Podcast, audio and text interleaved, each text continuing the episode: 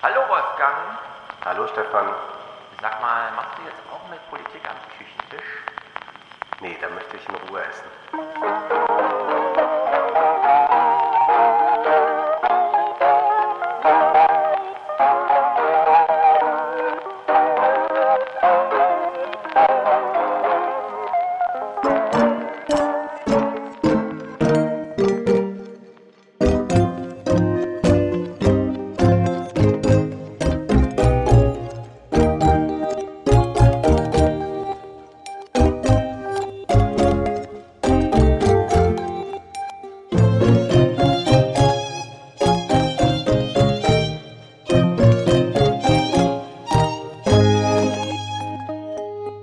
Das stimmt. Äh, der Küchentisch ist doch zum Essen da. Wer kommt auf so irre Ideen, dort jetzt Politik machen zu wollen?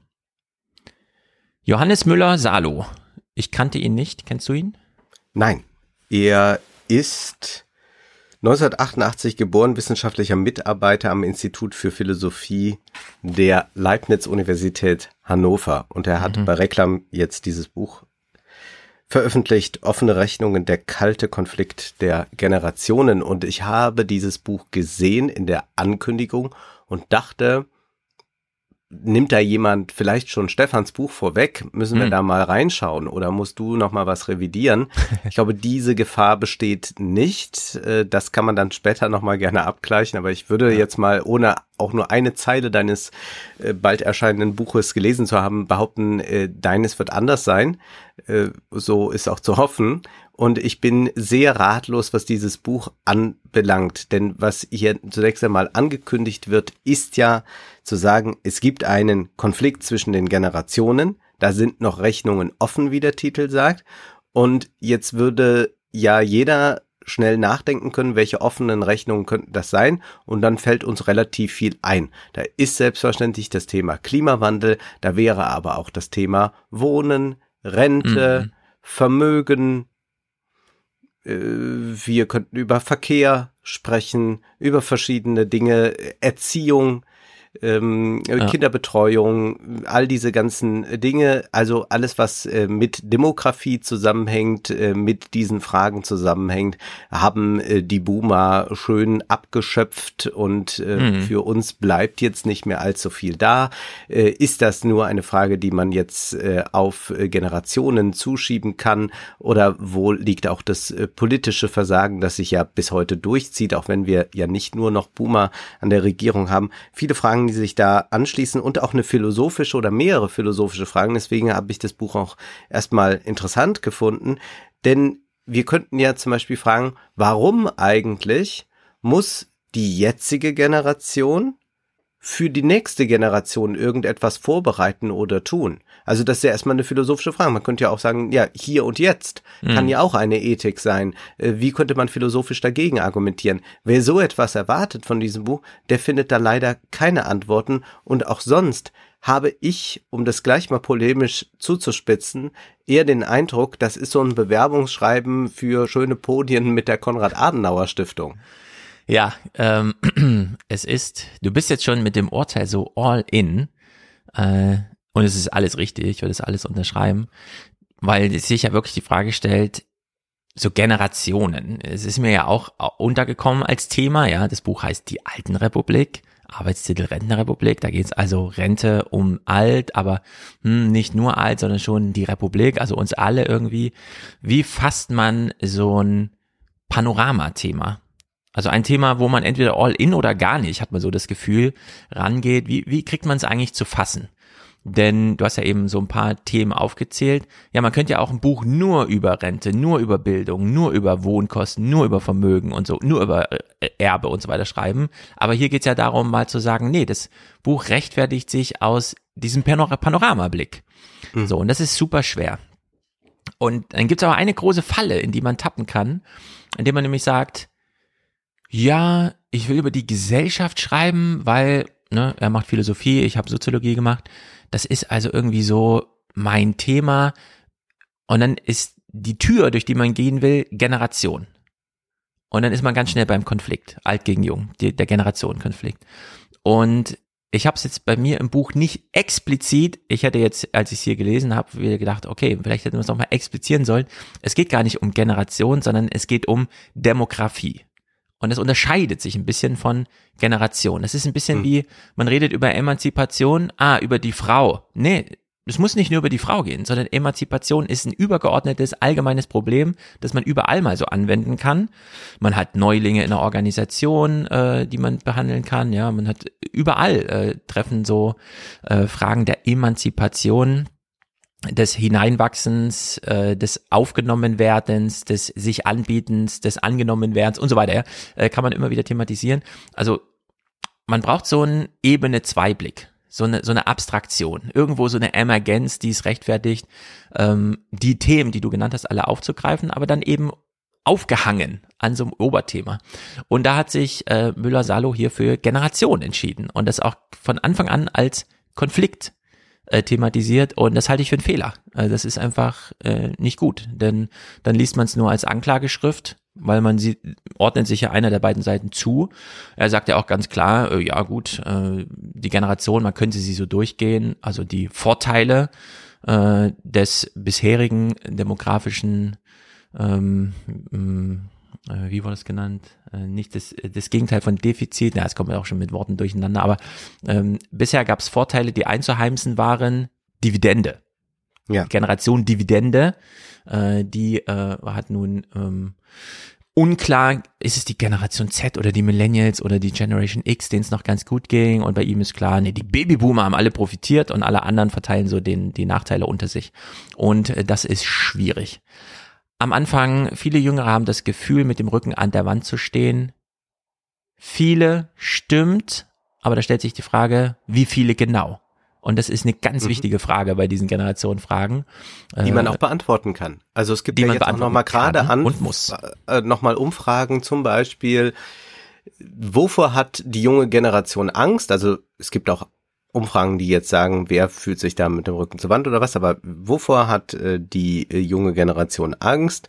Ich weiß jetzt nicht gerade, welche Alterskohorte da befragt wurde, aber da zeigt sich auf Platz eins ist jetzt der Krieg. Also mhm. man hat Angst davor, dass äh, wir bald nicht mehr in friedlichen Zeiten leben. Davor war es der Klimawandel. Das heißt aber nicht, dass der Krieg den Klimawandel abgelöst hat, das ist das Interessante, sondern die Angst vor dem Klimawandel ist gleich hoch. Ja. Es ist nur jetzt auch noch der Krieg dazugekommen. Und solche Zahlen hat man ja, die kann man ja mal äh, anführen, wenn man möchte. Genau, wir haben auf zwei Ebenen ganz genaue Zahlen. Zum einen wie ist der Gemütszustand der Jüngeren? Äh, Hurelmann, der hat ja auch lange in Bielefeld gelebt, da habe ich ja auch ein paar Seminare bei ihm mal so mitgemacht, er kam aus der Pädagogik, hat ja immer die Shell-Studie gemacht, da kam 2015 die letzte, jetzt hat er gerade wieder so eine Jugendstudie, die läuft aber nicht unter Shell, wahrscheinlich ist einfach nur der äh, Herausgeber und Finanzier ausgetauscht, wie auch immer. Da kann man sich jetzt auch die ersten, wo Corona mal so richtig drin ist, als äh, Thema anschauen. Und dann gibt's natürlich ganz allgemein die Frage, wie viele sind's denn? Also nicht nur, wie mhm. viele haben gerade Probleme, sondern wie viele Jungen sind's denn? Und da es relativ viel weniger sind, als es alte gibt, äh, ergibt sich allein daraus eine demografische Schieflage, die man mal thematisieren müsste. Da muss man aber beide Zahlen mal nennen. Und das passiert hier in dem Buch nicht. Also wir haben weder eine Aufklärung, Generationenkonflikt, die Alten haben es von den Jungen genommen oder so, ja, aber wie viel, wem haben sie es denn weggenommen? Also man könnte ja auch sagen, ja klar, haben die Alten irgendwie ein Recht darauf, auf mehr zuzugreifen. Es gibt ja viel weniger Jüngere, die Ansprüche haben. Also man muss ja weniger verteilen und so. Und solche Spielereien sind ja gar nicht möglich, denn wir werden gar nicht über Zahlen aufgeklärt, aufgeklärt, sondern wir erfahren nur, okay, es gibt eine Sorge ums Klima, deswegen will keiner mehr Kinder haben. Diese Diskussion ist super kompliziert, die müsste man sich auch nochmal genau anschauen. Ich habe das auch so ein bisschen versucht, diesen Kinderwunsch es gibt ja dieses Phänomen Regretting Motherhood und dann ist wirklich die Frage, traut man sich jetzt keine Kinder zu oder will man den Kindern das künftige Klima nicht zutrauen und so weiter? Also hat man wirklich keinen Kinderwunsch mehr oder leidet man selber darunter, dass man seinen Kinderwunsch nicht mehr umsetzen möchte, weil man Schlimmeres äh, befürchtet, als man selber an emotionalen Profit oder so aus Kindern jetzt ziehen würde? Also alles sowieso super heikel, wird hier einfach umschifft, Sorge um die Rente. Genau, da, also da ist es super wichtig, mal über die Zahlen zu reden, denn müssen wir uns in Deutschland wirklich um die Möglichkeit, ja, also brauchen wir wir sind ja reich geworden, bevor wir alt wurden. Es gibt ja Länder, die, wie Vietnam zum Beispiel, die wurden alt und sind aber gar nicht vorher reich geworden. Die haben wirklich auch nichts zu verteilen. Hier in Deutschland haben wir denn wenigstens noch was zu verteilen. Wir könnten also eine Rentendiskussion führen, wenn wir wollten. Wenn wir wollten. Und du hast jetzt gerade das schon angesprochen mit der Rente. Wir sind in einem reichen Land, also könnte man ja auch äh, andere Gelder zur Verfügung stellen. Also niemand müsste an Altersarmut mhm. leiden und auch in zehn Jahren nicht. Äh, das ist einmal eine Frage der Umverteilung, aber dann natürlich auch eine Frage, wie fasst man so etwas wie Staatsschulden oder so auf. Und das finde ich ist wirklich das äh, ebenso große Manko bei diesem Buch, dass ein einfach vollkommen falsches Schuldenverständnis da ist. Und ich erwarte wenn heute jemand und gerade wenn er noch so jung ist, ein Buch schreibt über Generationen, über Schulden, dass dann auch mal die moderne Ökonomik mit hinzugenommen wird und dass man nicht, wenn man von Schulden spricht, einen Brief zitiert, der von äh, äh, äh, an wen war das nochmal? Ähm, dieser Brief geht an, an Jefferson. Genau, Madison schreibt einen Brief an so, Jefferson. 200 Jahre alt.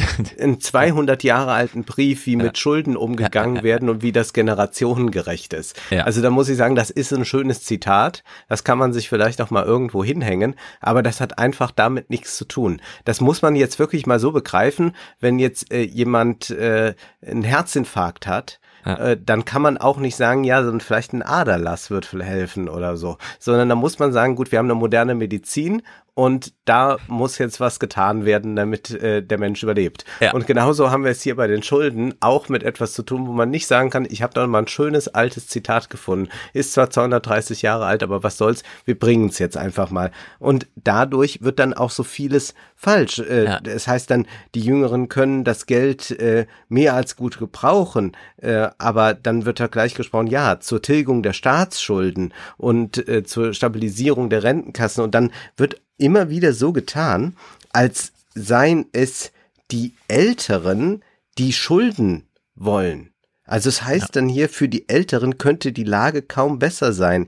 Erst überziehen sie jahrzehntelang ihre Emissions, ihr Emissionsbudget zu Lasten der Jüngeren, dann reden sie erfolgreich sehr viel über die Zukunft und sehr wenig über die Vergangenheit. So erreichen sie am Ende, dass der Klimaschutz zu großen Teilen über Schulden finanziert wird, für die ebenfalls vor allem die Jüngeren aufkommen werden. Also hm. ein Bild wird hier gezeichnet, als sei es die Boomer-Generation, die jetzt wie wild Schulden für den Klimaschutz ja. machen will. Wo sehe ich das? Wo, wo, wo gibt es diese Boomer? Ich würde sie gerne einmal kennenlernen. Genau, also das ist ganz verquer. Die, denn die jungen Leute sagen doch gerade, also da würde ich ja dann auch mal nochmal die, die unsere Hupfdohlen in Schutz nehmen. Äh, die sagen ja, was nutzt mir mhm. äh, eine solide Finanzpolitik, wenn ich auf dem Planeten nicht mehr ordentlich leben kann? Ja, also hier ist einfach, äh, was die politische Debatte angeht, ein kategorialer Fehler im Text, denn es ist nicht die Friedrich-Merz-Generation, die uns gerade in Schulden reinquatscht, sondern genau das Gegenteil, die wollen uns ausreden. Und dann nützt auch das Argument gar nichts. Schuldenpolitik kann man ja machen, aber dann sollte man die Generationenfragen immer einpreisen, so dass die junge Generation auch was davon hat. Das schwebt äh, völlig im luftleeren Raum, aufgehangen an diesem Jefferson-Zitat. Da würde ich wieder sagen, man muss es nicht ganz aus dem Diskurs raushalten, man kann es durchaus aufgreifen. Wenn einem gute Reime dazu einfallen, dann kriegt man auch ein drei Stunden Musical dazu hin und dann hat ja. man es auch historisch nochmal eingefangen und dargestellt, wie es damals war, aber eben in diesem Kontext, es ist wirklich weit, weit, weit weg. Sowohl historisch als auch von der politischen Debatte, die wir gerade führen. In der Hinsicht, ja, dieser Text schwebt so ein bisschen vor sich hin.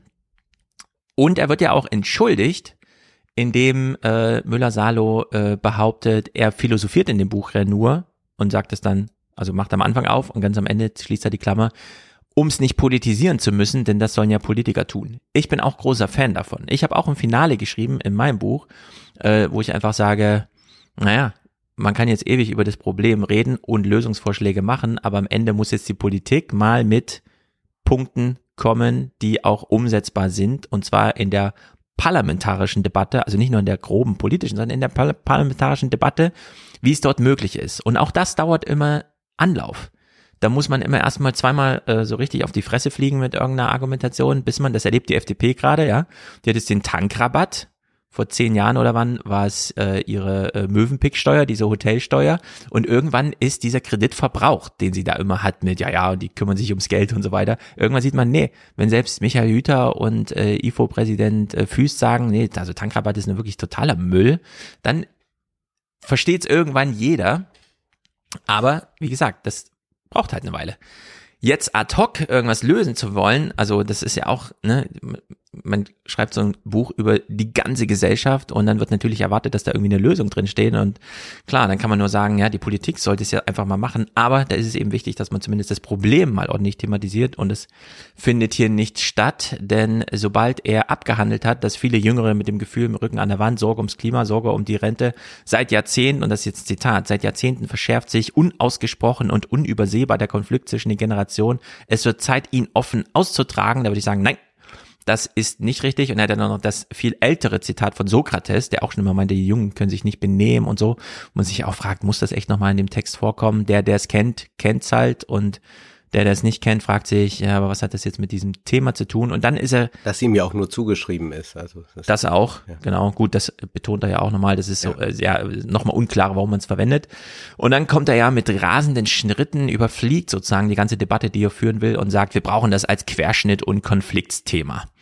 So, wir brauchen also ein belastbares Lagebild, das äh, irgendwie alle politischen Felder abdeckt, so wie wir früher kein Europa-Ausschuss hatten, sondern Europa einfach in jedem Ausschuss eine Rolle spielte und wir jetzt über das Internet brauchen wir einen Internetminister oder einfach in jedem Ministerium das Internet, so will er jetzt das, das Alter da auch reinbringen. Aber wir, wir, wir sehen überhaupt nicht, wo will das denn aufhängen?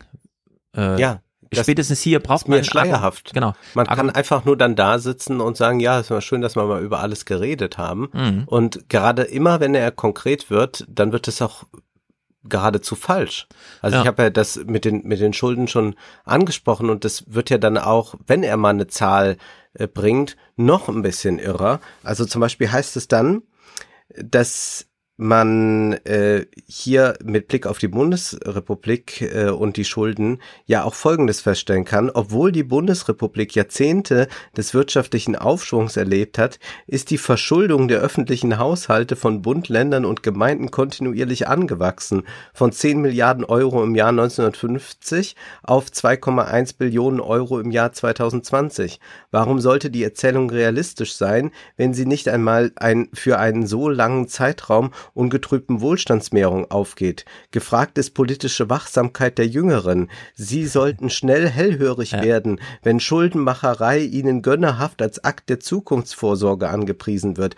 Ja, wir leben in einem Kapitalismus. Der Kapitalismus lebt davon, dass Kredite gemacht werden, dass investiert wird in die Zukunft. So funktioniert Unternehmertum im Kleinen und so funktioniert Konzernlogik im Großen und so funktioniert auch ein äh, kapitalistischer Staat. Und dass wir bei einem System, das auf Wachstum ausgerichtet sind, natürlich nicht deflationäre Tendenzen haben dürfen, sondern dass wir natürlich das Geld mehren, also eine Ausweitung der Geldmenge haben und auch eine Ausweitung der Schulden. Äh, das ist ja nun mhm. vollkommen mhm. logisch, sonst bricht das ganze System in sich zusammen. Also wenn wir zu diesen 10 Milliarden Euro von 1950 zurückkommen wollen, dann können wir aber hier wirklich den Laden dicht machen. Und es gibt ja auch kein vergleichbares, keine vergleichbare Entwicklung, wenn wir jetzt mal irgendwelche Entwicklungsländer rausnehmen, aber kein äh, Industrieland wie Deutschland irgendwo im Westen hat gesagt, ach ja, wir müssten mal wieder auf den Schuldenstand von 1950 zurück mhm. oder so. Alle, Großbritannien, USA, alle haben natürlich äh, immer mehr Staatsschulden gehabt und das ist auch gar kein Problem, solange das in einer äh, guten Balance ist und man nicht einfach nur äh, jetzt einen äh, hirnrissigen äh, Luxus äh, finanziert. Also, es, also da hat ja auch Madison an Jefferson geschrieben recht, wenn er dann sagt, äh, dass äh, es jetzt nicht darum geht, dass, dass man einfach nur auf Jux und Dollerei äh, lebt. Also es geht jetzt nicht, dass wir Schulden aufnehmen, damit äh, Senioren äh, möglichst viele Kreuzfahrten im Jahr machen können. Das wäre jetzt tatsächlich äußerst dumm. Mhm. Aber, äh, aber das fordert ja auch niemand ein. Also ich weiß überhaupt gar nicht, wie man äh, so wenig im ökonomischen Diskurs drin sein kann, wenn man zugleich sich anschickt, ein Buch über Generationen zu schreiben mhm. und ein Kapitel immerhin Nehmen und Geben, Rente, Schulden, Wohnen nennt. Ja. Also Und Wohnen, da erfahren wir ja auch nichts, wie es dann geregelt äh, sein soll. Ja, Wohnen halte ich selbst für das wichtigste und größte Thema, sowohl finanziell, es sind die ja. Wohnkosten, die den Jungen die Möglichkeiten nehmen, für ihr Alter selbst vorzusorgen. Und natürlich, wie wohnen. Ja, immer nur Singles oder Familien. Nee, äh, Henning Schärf hat es doch uns allen erklärt im Grunde.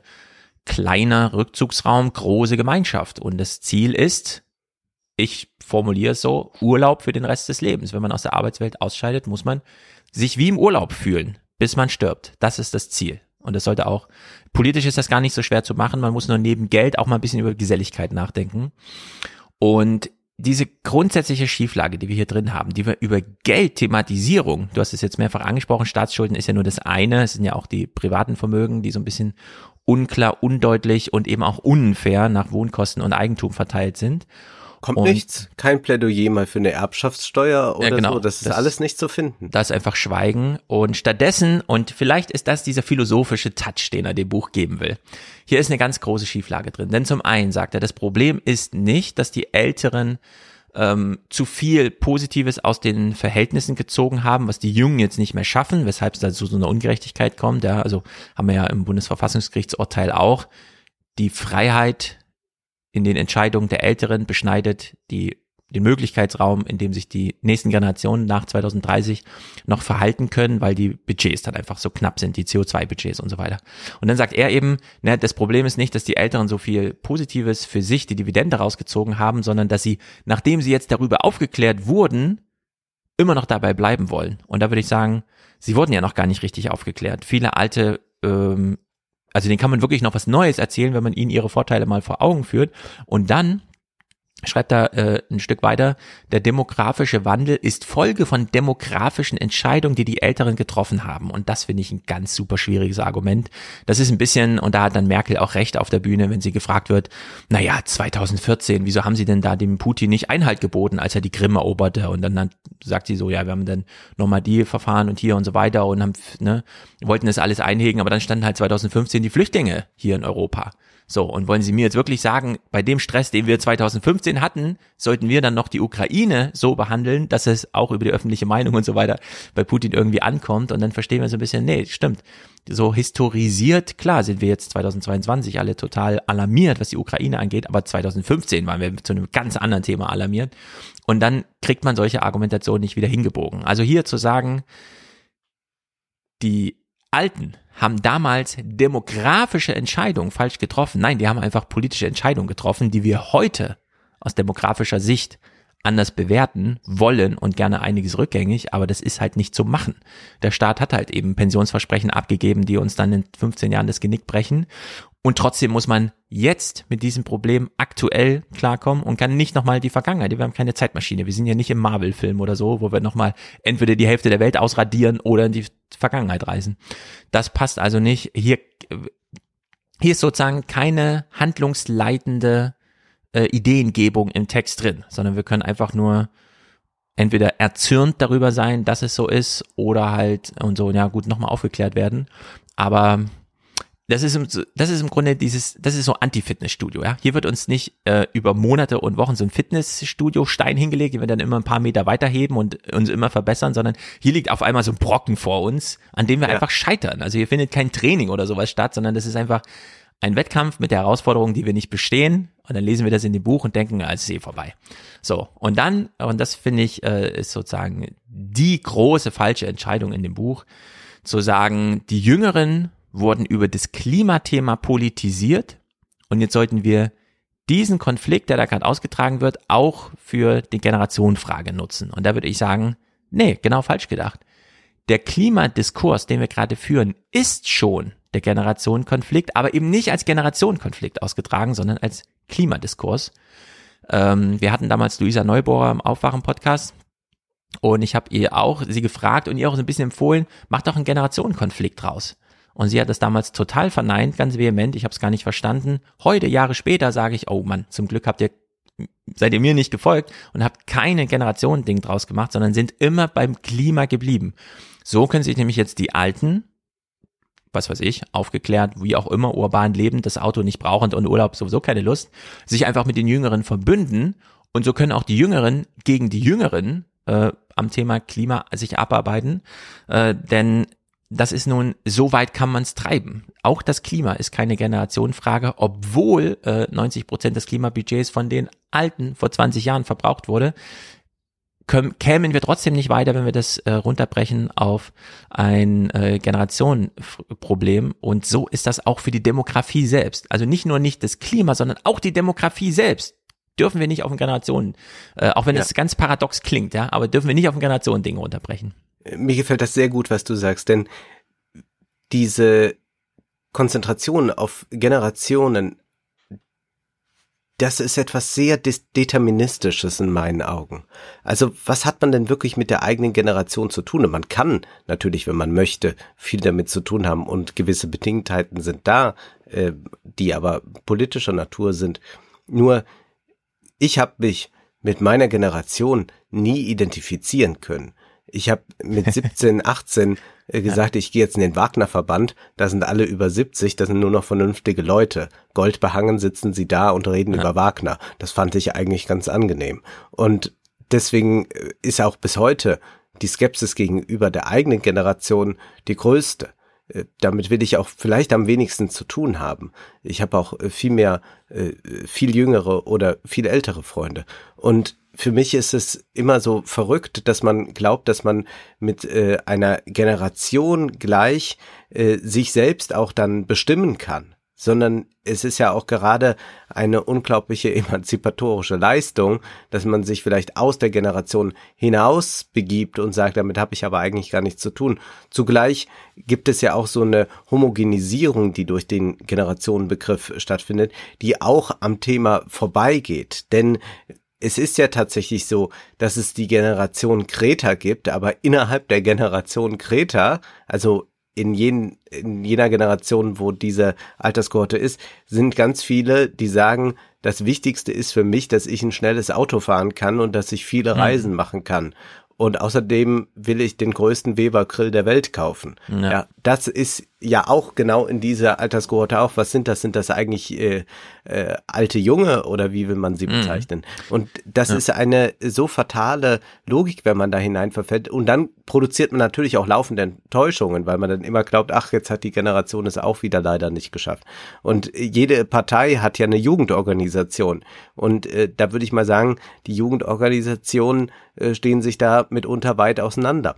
Und ich glaube, dass der das Problem ist hier, wenn ich diesen Blick auf die Gesellschaft werfe, dann kann ich am Ende nur zu so ganz offenen Formulierungen kommen, wie das dann auch hier im Buch zu finden ist. Dass man mal wieder miteinander spricht, ja. dass man es als Querschnittsaufgabe bestimmt und auch begreift, dass man sich am Küchentisch trifft und über die Politik debattiert. Ja. Das sind alles so Sachen, da kann man sagen, ja, oder nein oder ja, ist eigentlich auch egal, wie man es macht oder es ist es ist so so vollkommen äh, unscharf durch den ganzen Text hindurch, mhm. dass man eigentlich hier so ein so ein kleines Gebetbuch bekommt. Ja, äh, wir müssten mal über die Generation nachdenken. Vielleicht machen wir auch noch mal ein schönes Podium dazu wo nochmal das eine oder andere gesagt wird und vielleicht finden wir vier Leute, die aneinander vorbeireden. Ja. Und das war es dann aber auch wieder.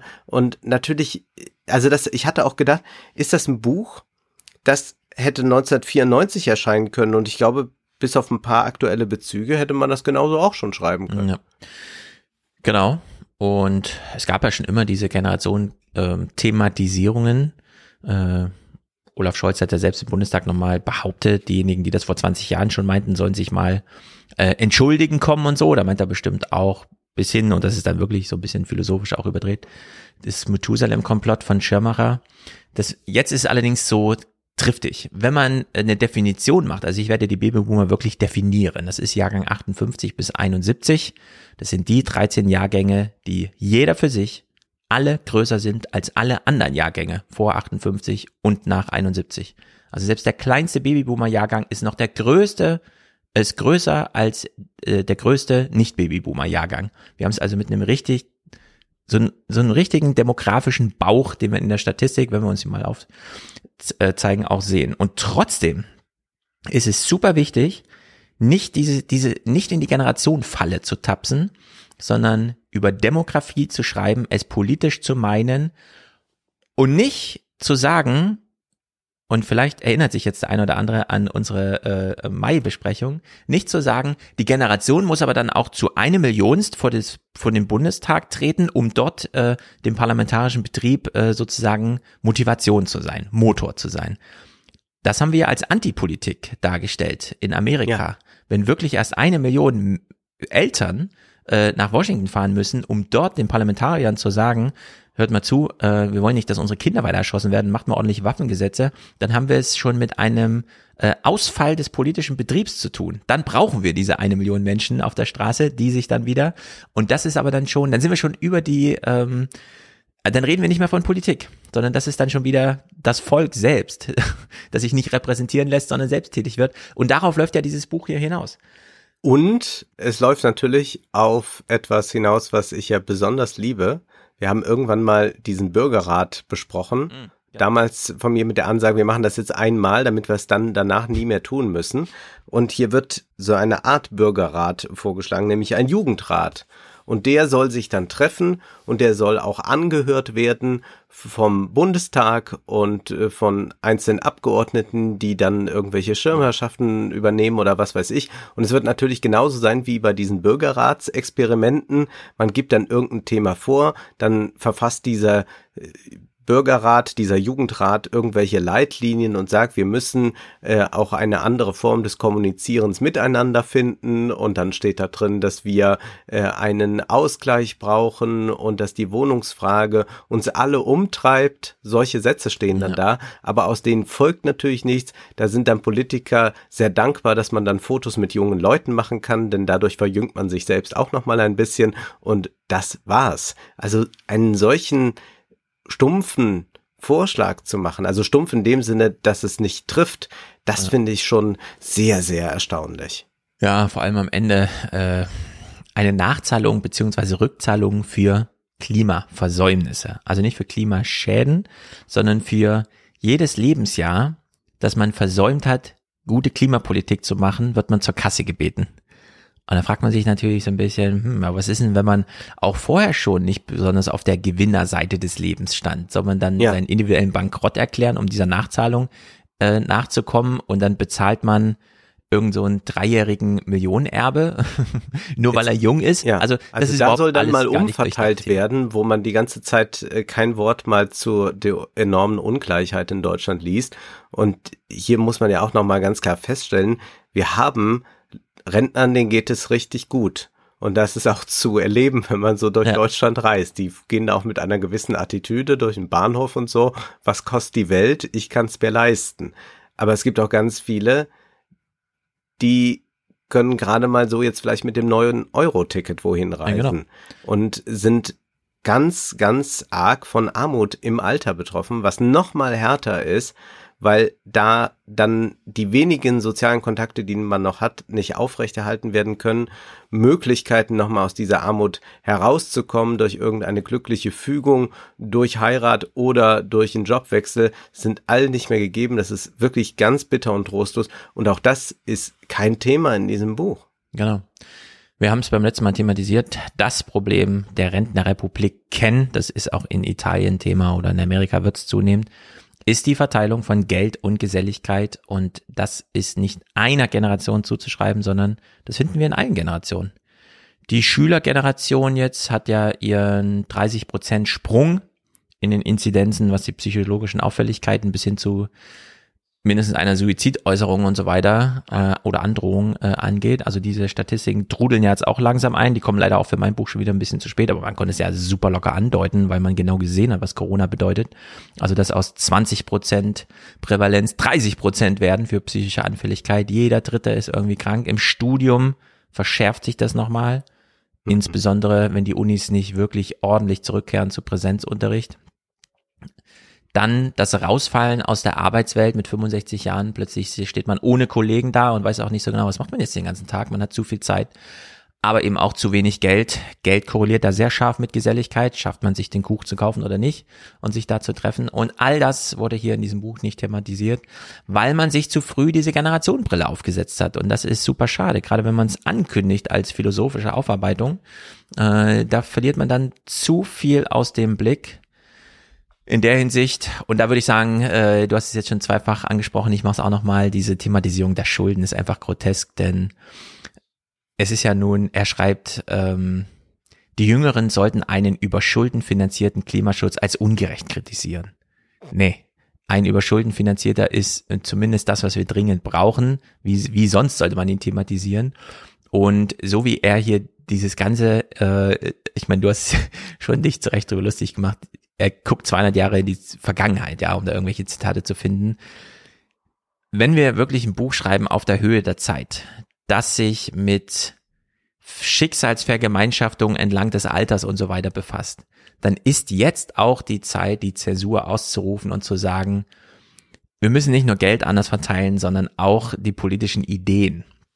Ja. Und nicht nur sollten wir die Frage, ja, Schulden jetzt ja oder nein oder so, sondern diesen ganzen Diskurs sollten wir aussortieren. Das Geld ist einfach da, wenn wir es brauchen. Darauf müssen wir uns jetzt einigen. Und die Frage ist nur, kriegen wir eine Mehrheitsentscheidung hin in den parlamentarischen Prinzipien, die wir haben, denn die kriegen wir nicht so schnell revidiert oder revolutioniert oder wie auch immer, sondern die, der Bundestag arbeitet so, wie er arbeitet, das wird er auch in 30, 40 Jahren noch tun.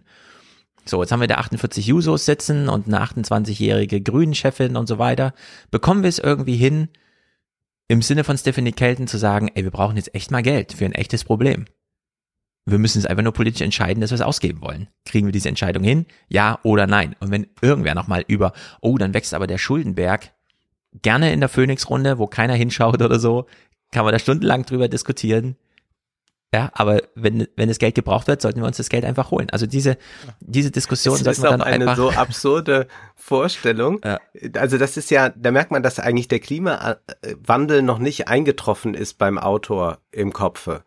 Denn das, was uns da jetzt blüht, ist ja so groß und so teuer, dass selbst wenn wir ganz, ganz sparsam wären und umverteilen würden noch und nöcher und sagen würden, wir enteignen jetzt die Quanz und Klattens, mhm. dann würde das Geld ja nicht langen, um für den Klimawandel wirklich präpariert zu sein. Selbst das würde nicht ausreichen. Das heißt, die einzige Möglichkeit, ist ja nur über Schulden zu gehen. Wenn ich jetzt immer noch davon rede, wie können wir dann das da ausgleichen und so, das ist so eine Frage, äh, das könnte man machen, wenn man jetzt Straßen ausbauen will und da kann man dann gucken, irgendwie will man da einen Ausgleich. Ja, wenn es jetzt nur darum ginge, dann könnte man noch in diesem Modus verharren. Aber wenn man die Größe des Phänomens Klimawandels wirklich ernst nimmt, dann muss man natürlich sagen, dass es nur über Schulden laufen kann. Hm. Es, ist gar, es ist gar nicht anders denkbar. Ja. Es, also das wäre, ich will das mal vergleichen, obwohl ich ja sehr gegen diese Aufrüstung bin, aber ich will es mal sehr vergleichen. Wir haben jetzt diesen äh, äh Haushalt da, diesen Sonderhaushalt, 100 Milliarden und wir werden auch weiter aufrüsten, wenn dieses 2%-Ziel übererfüllen.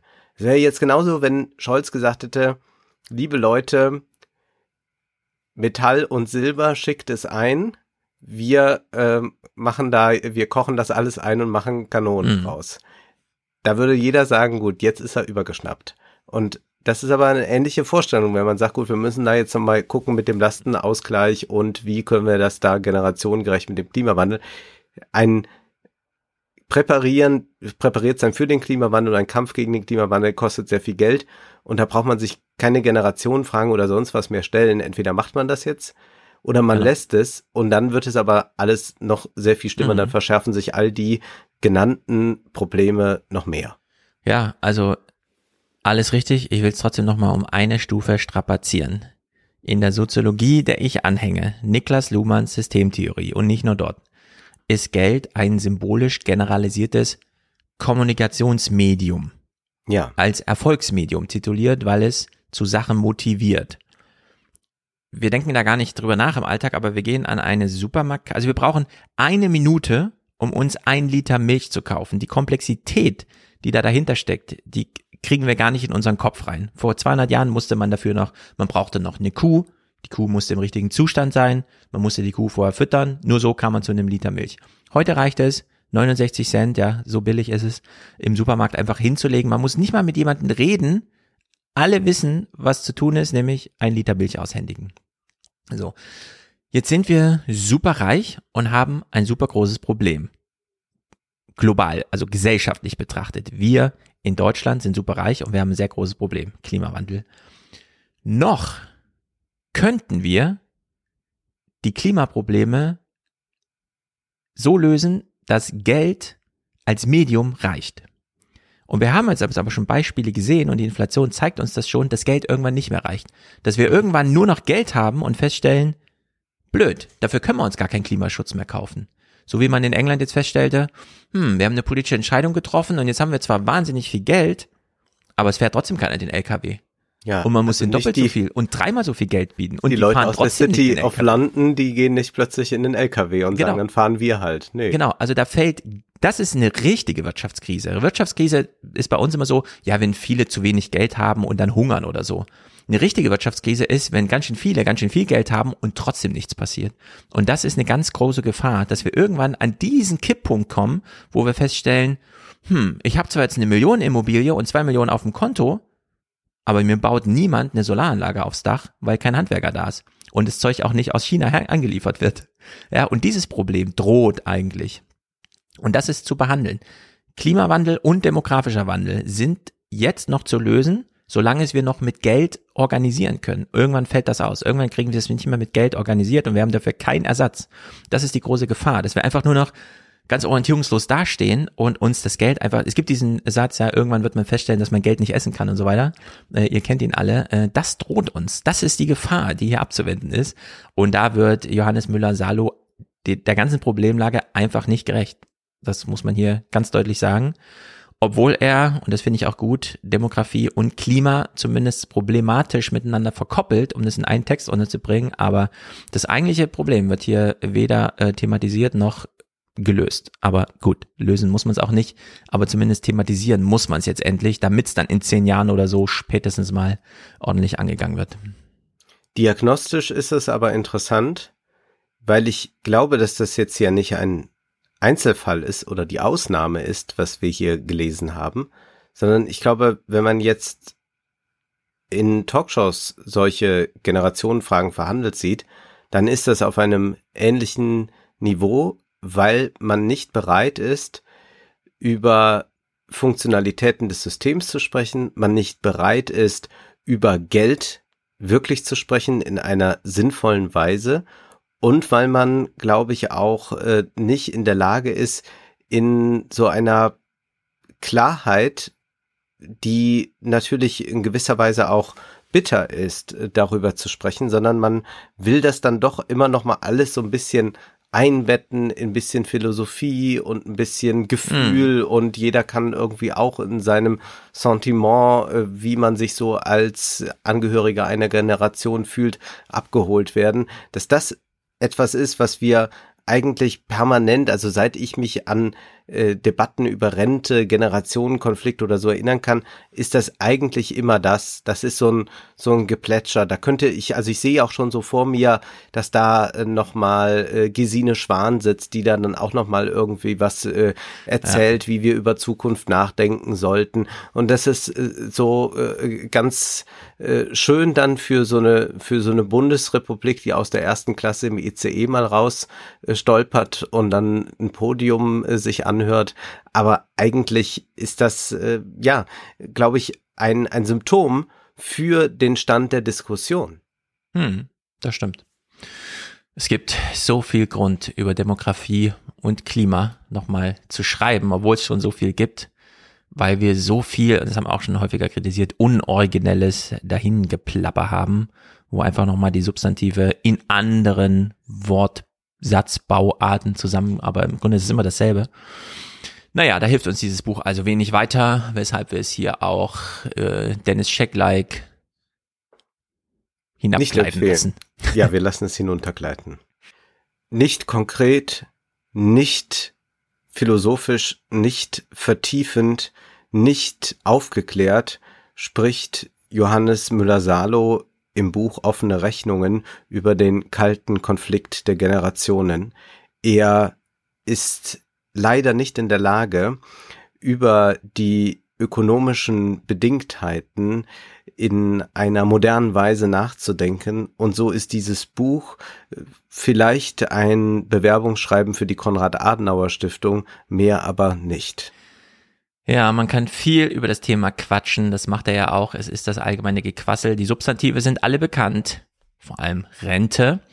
Aber äh, über Demografie schreiben, ohne in die Generationenfalle zu tapsen und das Klima als Problem noch ordentlich einzukassieren, das ist schwer, daran kann man scheitern, das ist dann schade, aber wenn es passiert, ist es wie es ist. Dieses Buch ist leider an seiner eigenen Fragestellung gescheitert.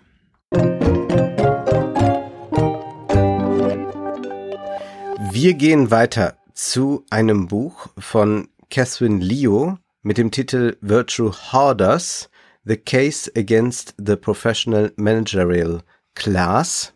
Mhm. PMC, das ist ein Begriff, der ist schon mal aufgetaucht äh, bei dem Buch äh, Das Ende vom Ende der Geschichte. Das ist eine Klasse, die wir erst ganz kurz spezifizieren müssen. Was ist damit gemeint? Es muss vielleicht nochmal zurückgegangen werden zu Siegfried Krakauer. Erlaube mir diesen kleinen Exkurs. Mhm, mhm.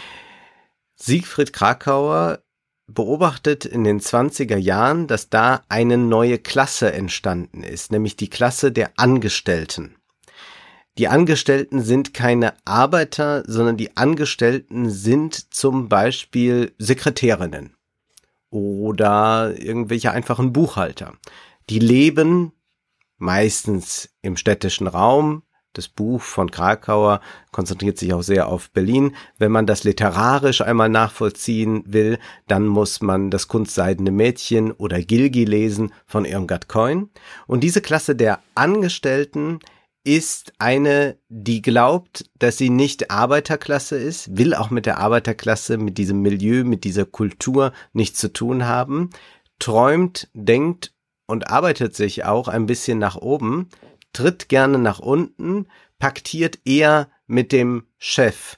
Es gibt äh, bei Krakauer so eine Szene, da ist eine Sekretärin, die von ihrem Chef eingeladen wird am Abend in irgendein Restaurant und dann ist da eine Garderobiere und diese einfache Sekretärin gibt der Garderobiere ihren Mantel aber nicht im Sinne von, äh, das ist jetzt einfach diese Dienstleistung, sondern von oben herab, so als würde sie, die Sekretärin, auf die Garderobiere von oben herabblicken, weil sie ja jetzt ausgeführt wird gerade. Mhm. Und diese Verblendung, dass man also äh, glaubt, eigentlich ganz oben zu stehen, das ist etwas, was Krakauer in seinem Buch beschreibt. Und dann in den 60er Jahren, 70er Jahren äh, sind es äh, amerikanische Soziologen und auch Journalisten, die diese professionelle Managerklasse äh, versuchen zu bestimmen.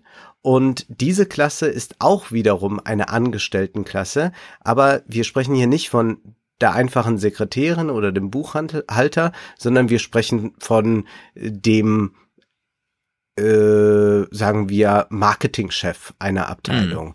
Mhm. das kann äh, aber auch der brillante Journalist sein, der für eine große Zeitung schreibt. Äh, das äh, können irgendwelche Leute in den Medien sein. Das können Leute sein, die einen pädagogischen Abschluss haben und jetzt aber äh, in der Personalabteilung sitzen und mhm. dort mhm. die Leute raussuchen. Also diese Klasse wird da beschrieben. die gehören also zu den oberen zehn Prozent aber nicht zu den wirklich Reichen. Sie besitzen selbst nicht die Produktionsmittel, also sie haben keine Unternehmen. Ja, das ist auch so der gegründet. wichtige Punkt hier, glaube ich. Genau. Sie haben kein, sie besitzen nicht die Produktionsmittel, sie arbeiten, hier in Deutschland würden wir vielleicht sagen, die arbeiten bei Siemens, bei Jung von Matt, äh, bei RTL, Pro7, wo auch immer, ja. Aber sie haben dann auch eine tolle Position, sie verdienen auch ordentlich Geld, nicht superreich, aber schon ordentlich Geld. Mhm. Und diese Klasse hamstert Tugend für sich, ja, daher kommt auch dieser, dieser Titel. Mhm. Und diese Klasse will nichts mit denen da unten zu tun haben, verachtet die. Der Ausdruck von den Deplorables, den Hillary Clinton geprägt hat, den überträgt Catherine Leo auf diese ganze Klasse. So blicken die eigentlich auf die da unten, ja. die Martial Arts Fights sich ansehen oder so. Und sie sind es, die das System stabilisieren, die also die ganze Zeit den Chefs, den Kapitalisten zuarbeiten und versuchen nach unten sich abzudichten und einen Arbeitskampf und auch einen Klassenkampf niemals zuzulassen. Das ist also erstmal die Mhm. äh, Grundüberlegung dieser äh, di- di- dieser PMC-Definition. äh, und du bist aber mit dem Buch, wie du schon so, äh, wie man es dir ansieht, nicht Ja. zufrieden. Wie sich ja eben schon herausstellte, mag ich es ja, wenn Bücher einfach mit so einem klaren Definitionskatalog beginnen und man einfach weiß, worum geht's hier eigentlich, was wird hier thematisiert. Man kann ja dann immer noch alle politischen Problematisierungen mal richtig ausformulieren, aber zumindest die Grundlage, das Fundament sollte gelegt sein. Das äh, fand ich hier noch ganz gut, denn es ist wirklich immer ein bisschen klar, PMC und so. Gerade auch, ich habe es ja beim letzten Mal schon, uns wurde es empfohlen als das etwas klügere Wagenknecht-Buch, die Selbstgerechten. Das finden wir ja wieder, aber das ist halt auch so eine schwammige Sache. Aber wir können eben klar sagen, es sind die leitenden Angestellten, die vielleicht noch über diese Vorzugsaktien, die ja immer so einen besonderen Namen Vorzugsaktien am Unternehmenserfolg beteiligt werden, aber über diesen Eigentum, diesen finanziellen Eigentum, den sie da äh, erwerben, nicht in die Eigentümerklasse aufrücken, sondern sie arbeiten für jemand, der sie engagiert. Also selbst wenn sie Aktien des Unternehmens, das kennen wir ja aus dem Silicon Valley und so weiter, äh, haben, heißt das erstmal nur finanzieller Spielraum. Sie dürfen nicht wirklich mitentscheiden, wie sich dieses Unternehmen äh, entwickelt und äh, es sind sozusagen die obersten Verdienste bei keiner wirklichen und dann dieses schöne Marx-Bild, äh, die äh, Produktionsstätten sind ihnen, äh, was das angeht, bleiben ihnen dann doch verschlossen. Und ich finde, wenn man das Fundament einmal so gelegt hat, kann man wirklich viel schreiben. Sarah Wagenknecht hat ihr Buch ja nicht ohne Grund geschrieben, auch wenn sie es dann schlecht geschrieben hat, aber man weiß halt, warum es ein schlechtes Buch ist, weil man so eine Idee von einem besseren Buch hätte irgendwie. Und in diesem Fall von Catherine Liu haben wir es ja mit einer Polemik zu tun, die nun wirklich von Anfang an, äh, so wie du auch manchmal, wenn du Bücher besprichst, über erst mit dem Urteil und dann den Argumentationen kommst, so ist das ja hier auch. Es ist ja, Ja. schon völlig klar bei ihr, welches Bild sie da hat. Äh, dann spielt sie so ein bisschen mit dieser Zuschreibung, schreibt dann eben, wenn Sie dieses Buch lesen, gehören Sie auch zur PMC, aber wahrscheinlich haben Sie auch schon so ein ambivalentes Verhältnis, deswegen hole ich Sie jetzt mal da ab. Ja, und Sie gehört so ja eine- auch selbst dazu, die Genau. Autorin natürlich als Professorin. genau, versucht dann so eine Aufklärung über sich und den Leser selbst äh, herzustellen. Aber mir sind diese, diese Angriffe und dann auch wieder diese Stereotypen zu scharf. Und dann nützt es auch wenig, das hat ja Wagenknecht auch gemacht, immer wieder in den Text reinzuschreiben, so privilegiert sind sie ja gar nicht. Es sind ja einfach nur, also Virtue, ja, diese Signale und so weiter, um die es da geht. Aber es sind ja keine wirklichen Privilegien. Also die spielen sich ja auch viel vor. Ähm, aber ich weiß nicht, ich habe es wahnsinnig du es nicht ungern gelesen. Ich kam nicht so richtig vorwärts auch im Text. Muss Also sagen. ich habe es mit, mit, mit großer Freude gelesen. Ich äh, fand manche äh, Kapitel nicht äh, ganz so stark, wie zum Beispiel das über äh, Sex äh, fand ich äh, Mhm. viel zu dürftig. Also da hätte man äh, auch viel Interessanteres sich rausnehmen äh, Deswegen können. steht es ja auch so am Ende. Da hat sie noch Ja, ja, es ist, es ist so angefügt, man, man wollte noch ein paar Seiten offenbar schreiben. Das hat mich auch nicht interessiert. Aber äh, was doch ganz erstaunlich an diesem Buch ist, ist, dass man erstmal sagt, man muss konstatieren, dass nach 68 Hm.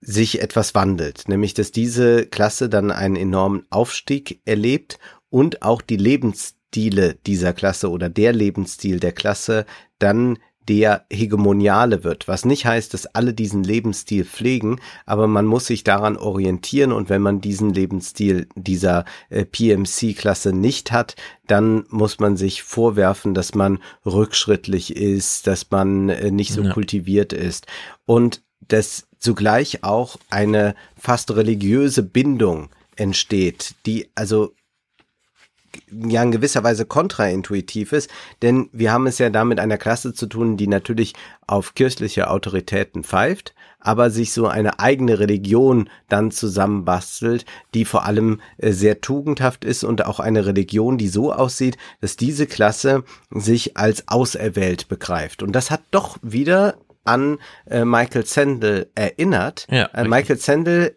kritisiert hier die meritokratische Gesellschaft, die glaubt, man kann äh, durch Leistung äh, einen Aufstieg schaffen und die Leistung muss auch das entscheidende Kriterium sein in der Bewertung von Lebensläufen, von äh, beruflichem Erfolg und auch von Entlohnung. Mhm. Und das ist etwas, wo er sagt, es produziert permanent Verlierer, produziert eigentlich all das, was wir dann mit Trump ganz transparent gesehen haben. Und da knüpft sie, ohne Sandel zu nennen, ja eigentlich an, indem sie sagt, diese PMC ist ja, ja. dieser meritokratischen Ideologie komplett erlegen und sieht sich auch tatsächlich als wahnsinnig fortschrittlich und auch moralisch gut und außer Welt mhm. an, denn sonst hätten sie es ja auch gar nicht geschafft und sonst wären sie ja nicht die. Und wenn man sich zum Beispiel, ich will wirklich, also mir ist es äh, zuwider fast, weil es so banal ist. Ich, aber ich mache es trotzdem. Ja.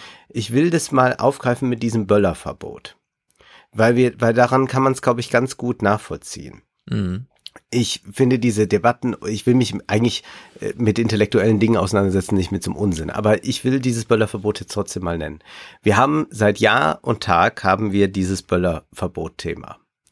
Und natürlich wird dieses Böllerverbot eingefordert von den PMC-Leuten. Das sind Leute, die in urbanen Räumen Silvester feiern in Restaurants, die ja, so teuer klar. sind, dass die meisten Leute da nicht reinkommen und die sagen, guck dir das Pack da draußen an mit ihren China-Böllern. Ich war immer auf Seiten der Leute, die böllern, auch wenn das ökologisch nicht gut ist und vielleicht bisschen gefährlich oder weiß ich nicht was. Mhm. Aber ich habe diesen Snobismus äh, immer gehasst. Und der ist aber ganz ausgeprägt und der ist auch ausgeprägt bei vielen die eine Anti-Auto-Haltung haben. Und ich bin sehr für die Verkehrswende. Aber was wir momentan im Diskurs erleben, ist, dass wir Leute haben in der ländlichen Bevölkerung. Es sind nicht wie Ulrike Herrmann sagt, fünf Prozent, die auf ein Auto angewiesen sind, sondern ein Großteil in Deutschland ist auf ein Auto angewiesen. Ja. Dass die jetzt dargestellt werden als die Drecksschleudern der Nation. Von Leuten, von denen ich bei Twitter, ich nenne keine Namen, von denen ich weiß, dass die drei, vier Flüge im Jahr machen ja. Und von Leuten, wo ich weiß, die fahren Auto, die sind in zehn Jahren nicht geflogen. Das ist diese Elite, die hier geschildert wird und die als PMC hier bezeichnet wird. Und ich habe da eine große Sympathie für die äh, gegen äh, also für diese mhm. Leute, die sich äh, diesem Diskurs äh, nicht stellen. Und ich, also das fand ich auch nochmal, sie hat, kommt ja mehrmals auf Corona kurz zu sprechen. Ja. Wir haben es ja selbst gesagt, Stefan. Es war die PMC-Klasse, die bei Twitter geschrieben hat, Homeoffice für alle. Wo sie nie darüber nachgedacht haben, dass halt ganz mhm. viele Berufe, zum Beispiel Paketboote sein, Metzger sein, nicht im Homeoffice zu machen sind, sondern ja die müssen alle raus, damit wir, die Podcaster, Grafikdesigner und äh, Fernsehmaskottchen zu Hause rumhängen können. Ja, also ich habe gar nichts gegen die Inhalte. Wie gesagt, mir geht's in diesem Text um den Ton, denn das Problem, was sie ja auch behandelt und eigentlich thematisieren möchte, ist ja, die Linke kommt ja gar nicht vorwärts. Ja. Sie geht ja diesen Wahlkampf durch. Elizabeth Warren war die Heldin der PMC, ist dann gescheitert. Man hat sich nicht rechtzeitig hinter Bernie Sanders äh, versammelt und damit ist das dann auch versandet und plötzlich musste man doch wieder mit Joe Biden leben und so weiter. Und äh, du hast das Jahr 68, ja, das ist bei ihr auch die Zäsur, wo sich die PMC so von der Arbeiterklasse abwendet und dem Kapital zuwendet, beispielsweise über diese komische Aktienbeteiligung am Unternehmensgewinn. Also man fühlt sich dann auf der falschen Seite und so weiter und so fort. Und dann haben wir eben jetzt diese Problemlage, dass wir äh, auf der einen Seite diese PMC haben, die die Working Class so richtig runtergerockt haben. Äh, das sieht man ja auch, wie sie wohnt, wen sie verdrängt und so weiter. Ähm, und gleichzeitig ähm, stell, unterstellt man dann der Working Class, sie haben ja gar keine Kultur. Ja, wie auch. Wenn man ihnen alles genommen hat, ja, dann bleibt halt wenig ja. Kulturmöglichkeit übrig. Und statt da jetzt einfach solidarisch einzugreifen und zu helfen, also wirklich so eine genossenschaftliches Wohnen oder was auch immer, so die unsere Stadt, äh, ja, die Stadt gehört uns, äh, solche politischen Wege zu gehen, überzieht man sie mit so einem Wokeness War, mit äh, Moral, Moral Panic, ja, also mit moralischer Panik, mit Pseudopolitics, also Politik, die gar nicht wirklich Politik ist, wie zum Beispiel das Böllerverbot, das ist ja auch wirklich nur Pseudo, ja, in diesem Maße. Ja, das ist ja vollkommen hirnrissig, ob man es macht oder nicht. Das, das, genau, das so ja wie man äh, Strohhalme aus Papier nur noch verkaufen darf, aber die dürfen dann wiederum in Plastik eingepackt sein und der ganze Blödsinn, der sich halt ja. so äh, zieht. So, und dann haben wir jetzt aktuell, und deswegen tauchen ja auch solche Bücher jetzt auf, diese Problemlage, dass wir diese quasi politisierten PMC, die völlig in die falsche Richtung abgebogen sind und noch die Working Class im Stich lassen, nicht vorwärts kommen, während gleichzeitig die Right-Wing Commentators mhm.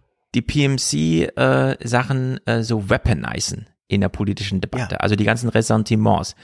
Das, was die PMC über die Working Class nur so denkt und andeutet, sagt halt Donald Trump einfach so richtig deutlich, aber dann wieder über die Bande gespielt, so dass es wieder ein Argument über die, gegen die PMC ist, indem man nämlich aufgreift, äh, aufgreift, ja, ihr seid die Verlierer, aber wählt mich doch trotzdem. Donald Trump stand ja vor den Schwarzen und hat gesagt, was habt ihr denn noch zu verlieren? Wählt mich doch einfach. Schlimmer als demokratische Politik kann meine Politik für euch gar nicht sein. Und dann haben viele, äh, scheiße, das stimmt irgendwie. So. Ja. Mhm. Und das ist ja, ja, diese Problemlage, in der wir drinstecken. Und da würde ich aber sagen, gibt's jetzt zwei Wege, das zu thematisieren. Entweder Kapitel 2 äh, Sendel.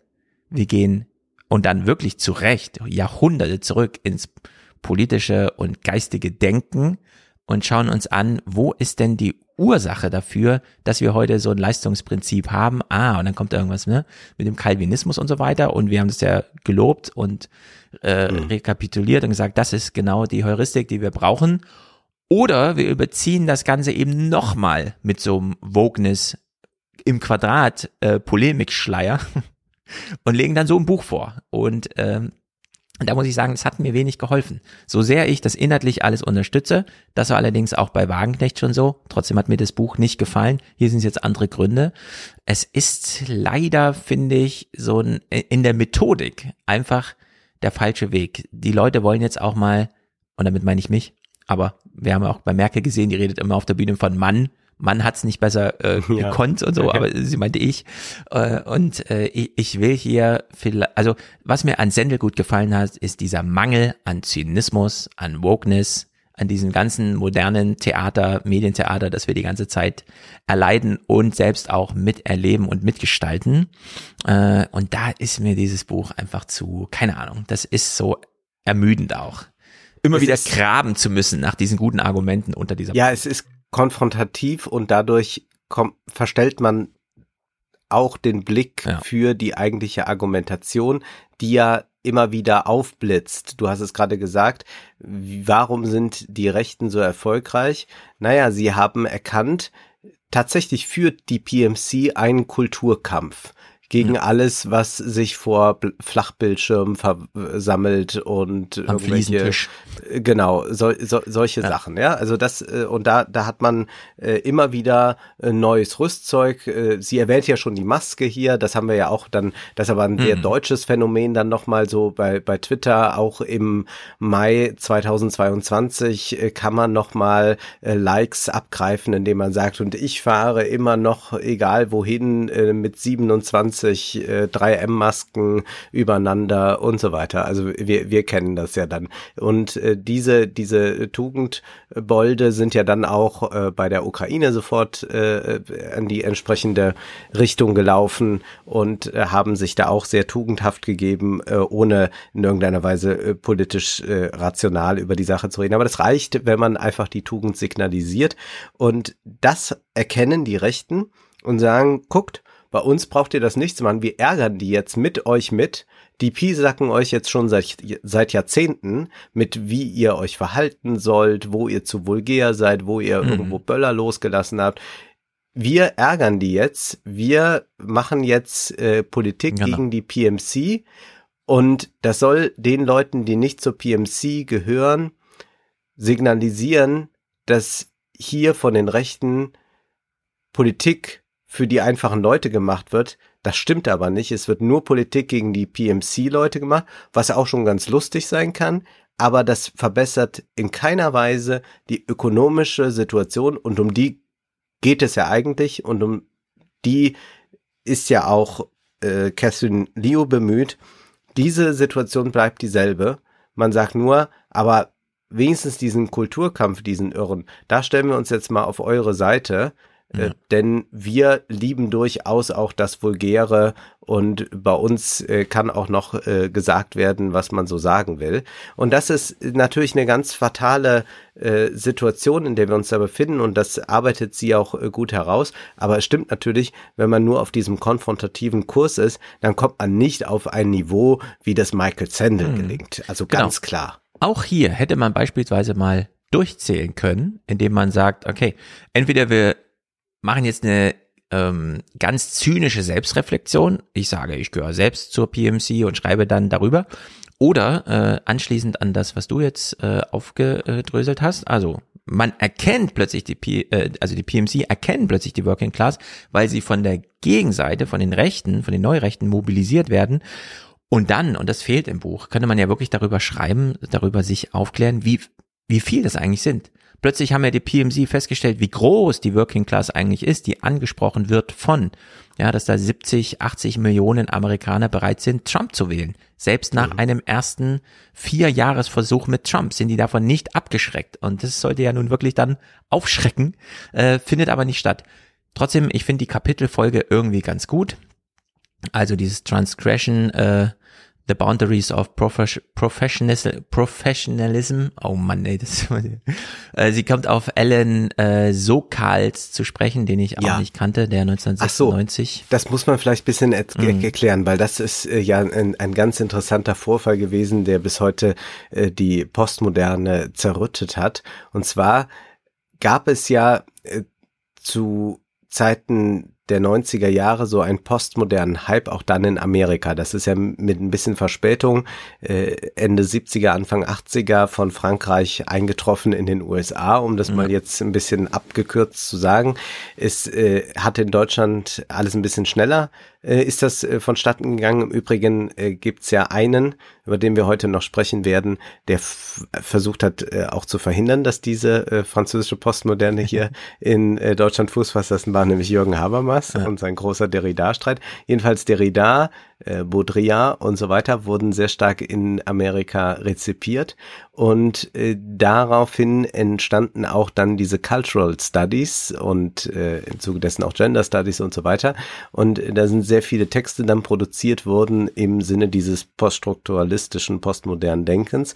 Und daraufhin ist dann Alan Sokal hingegangen, der eigentlich ein Linker ist, wie ich dann hier auch nochmal erfahren habe, der dann einen Dada-Text geschrieben hat. Und zwar irgendwas über äh, Quantumphysik und äh, Inklusion und äh, die, die westliche äh, Wahrheitshegemonie ist passé. Und das war einfach nur ein Text, der aus Versatzstücken aus irgendwelchen poststrukturalistischen Texten stand. Den hat er eingesandt bei einer an sich renommierten postmodernen Zeitschrift. Die haben den gedruckt und dann Monate später hat dann Sokol gesagt, äh, nee, das war eigentlich nur ein großer Joke. Und damit hat er gezeigt, äh, dass äh, Wahrheit äh, überhaupt keine Rolle mehr äh, da zu spielen scheint. Damit hat er aber auch gezeigt, äh, die haben sich in so einem sprachspielerischen Diskurs inzwischen verirrt, dass die jeglichen Bezug äh, zu äh, irgendeiner sinnvollen Wissenschaft verloren haben. Und man kann das jetzt sehr kritisieren, dass es vielleicht auch eine verkürzte Darstellung dann von Sokol war oder der Effekt dann äh, vielleicht doch nicht in, nur so aufschlussreich ist, wie das so angenommen wird. Aber was doch ganz interessant ist, ist, dass sie hier nochmal aufzeigt, man hatte eigentlich an äh, den äh, amerikanischen Universitäten unter den radikalen Linken einen äh, Diskurs hergestellt, der sich wirklich nicht mehr um Fragen der Ökonomie äh, kümmerte, weil man den Marxismus vollkommen aussortiert hat und damit auch den Sozialismus, also als eine Möglichkeit, wie kann man eigentlich Gesellschaft anders aufbauen, vollkommen ausrangiert hat, wie das ja auch in Frankreich der Fall war. Foucault tritt an als äh, Professor, wendet sich erstmal von Althusser, einem Marxisten, einem französischen Marxisten, was nochmal was Besonderes ab und dann äh, geht man in diese Identitätspolitik und all diese Dinge rein. Es ist jetzt alles ein bisschen verkürzt, aber was hier nochmal so deutlich wird an diesen Punkten ist, dass man da diesen Kontakt ganz willentlich aufgibt zur äh, Arbeiterklasse und sagt, damit wollen wir nichts mehr zu tun haben. Thomas Frank hat es dann mal in seinem Buch geschrieben, es ist ein bisschen so, als würden äh, Meeresbiologen immer noch forschen, aber hätten dann irgendwann vergessen, dass das ja alles im Meer spielt. Also Mhm. das, das Ja. Wasser, also die, die Ökonomie, die alles umfließt, Ja. die hat man einfach ausgeblendet. Genau, und das passt natürlich ganz wunderbar, also diese Kapitelentscheidung, das so zu strukturieren, weil von 96, also Sokal schreibt diesen Text, ähm, Realität ist Kreation, Objektivität ist Fassade, ja, ist so ihr. Ja. Äh, Im Grunde wird die ganze Geisteswissenschaft einmal demoliert. Es bleibt Ja. quasi nichts übrig. Gleichzeitig beginnt allerdings ähm, diese Clinton Regierung so richtig zu fruchten, Sozialpolitik wird so verkürzt auf, ja, wir machen das jetzt mal so übergangsweise, geben wir dir noch ein bisschen Geld, aber im Grunde ist es schon dein eigenes Schicksal, wenn du aus dem Berufsleben rausfällst. Äh, die Bildungskosten explodieren, die Wohnkosten explodieren. Und am Ende liegt alles dann nieder. Ja? Also man hat weder eine Geisteswissenschaft, die äh, noch irgendwie, und ich würde es mal nicht nur auf Marx verkürzen, aber sich irgendwie für Ökonomie oder Realität Ja. interessiert für Fragestellungen. Gleichzeitig rauscht aber die Realität einmal in der ganzen Härte so richtig rein und dann zwölf Jahre später, um mal nur so einen Pseudo-Zeitrahmen zu nennen, ist halt Crash in Amerika. Und alle stehen nackt da, sowohl finanziell als auch was den Ideenhaushalt angeht. Und äh, darauf folgt dieses Kapitel über äh, The PMC Has Children. Und da kommt sie auf Dr. Spock zu sprechen. Den kennst du jetzt wahrscheinlich nicht. Nein, Ich kenne ihn schon, ich denn ich habe mir, als mein erstes Kind geboren wurde, auch mir die Frage gestellt, was mache ich jetzt mit dem Kind? Stellte sich Ja. raus, in Amerika gibt's ein Buch, das sie über Jahrzehnte mehr verkaufe als die Bibel. Jeder, der ein Kind hat, kriegt dieses Dr. Spock Buch ge äh, geschenkt. Es ist also ein tausendseitiges Buch, das über die Jahre auch gewachsen ist. Es ist der Ursprungsautor Dr. Spock, der ist schon eine Weile tot und äh, dann hat so ein Komitee übernommen, um das irgendwie aktuell zu halten und so. Also eine richtige Institution für alle, die reinwachsen in die Gesellschaft mit Kindern. Und dieses Buch soll dich eigentlich wieder zurückführen dazu, intuitiv an die Sache ranzugehen. Man erwartet zu viele Antworten und kriegt dann einfach nur, ja, beobachte doch mal dein Kind. Wenn sich heute anders als gestern verhält, dann äh, zieh mal Schlüsse daraus und so, ja. Also es soll dich eigentlich wieder zurückführen an diese, und das fand ich äh, irgendwie gut platziert, äh, hier nochmal diesen Hinweis zu geben, während die ganze äh, junge Elternschar total, oh Mann, wann muss ich jetzt die Geige kaufen? Reicht das schon mit drei Jahren oder sollte ich sie mit zwei Jahren schon anschaffen und so, ja? Also dieses Ganze, was ja auch immer so übertrieben dargestellt wird, die Helikoptereltern und so weiter und so fort, äh, ist so dieser Dr. Spock dazwischen. Allerdings schlägt dann auch die Polemik dazu. Sie kommt dann wie Sendel nochmal auf diesen Uni-Zugangsskandal. Äh, also Ja. man hat dann doch nicht so viel Dr. Spock gelesen, sondern alle haben dann nochmal sogar über Betrügereien äh, versucht, das Beste für ihr Kind rauszuholen. Natürlich immer auf Kosten anderer Kinder. Das ist ja hier immer eine ganz wichtige Sache, die man da äh, thematisieren muss. Und dieser ökonomische Stress allgemein der Eltern vererbt sich eben auch auf die Kinder. Wir haben also doch ein es mit so einer verzogenen nächsten Generation zu tun, der wir immer weniger politisches äh, Lösungswillen und Vermögen sozusagen äh, unterstellen wollen. Also die PMC in der Falle, ja, möchte man äh, fast sagen, sehen wir hier. Und na klar, da macht sie diesen interessanten Appell. Um den kommt dann weniger drum rum. Ich habe den auch drinne. Wir brauchen eine Familienpolitik, die die Eltern entlastet. Also die wirklich mal sagt, ey, klar, das Kind wird nicht mal von einem Dorf gezogen, sondern äh, erzogen, sondern jetzt, wie wär's von der ganzen Gesellschaft, ja? Stattdessen, Mhm. nein, Kindergärten haben keine Betreuung mehr. Wir haben, also um mal ganz aktuell, ne? Es leuchten, läuten schon wieder die Glocken hier, aber meine Nachbarin arbeitet Das als ist nur noch die Berufs- Simulation von Dörflichkeit. ja, genau. Ist, ich habe den V schon ein bisschen ausgeschaltet heute, aber die Glocken sind jetzt da. Also eine meiner Nachbarinnen arbeitet als Berufsschullehrerin und arbeitet jetzt freiwillig ehrenamtlich einen Tag die Woche in ihrem Kindergarten, damit dort überhaupt noch Betrieb stattfinden kann.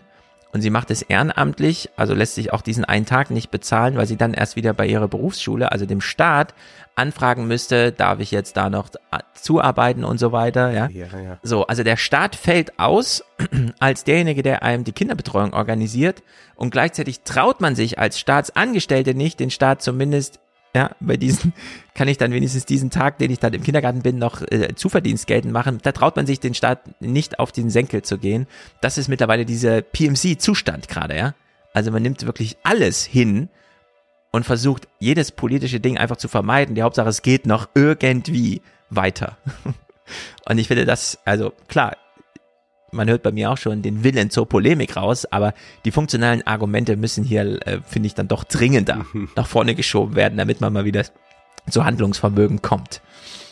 Naja, und dann hat sie sich nochmal an Obama abgearbeitet in diesem ja, Read Obama Kapitel. liest und das fand ich eigentlich ganz schön. Äh, sie macht da äh, noch mal eine kleine Relektüre von äh, diesem ganz berühmten Buch äh, von Harper Lee.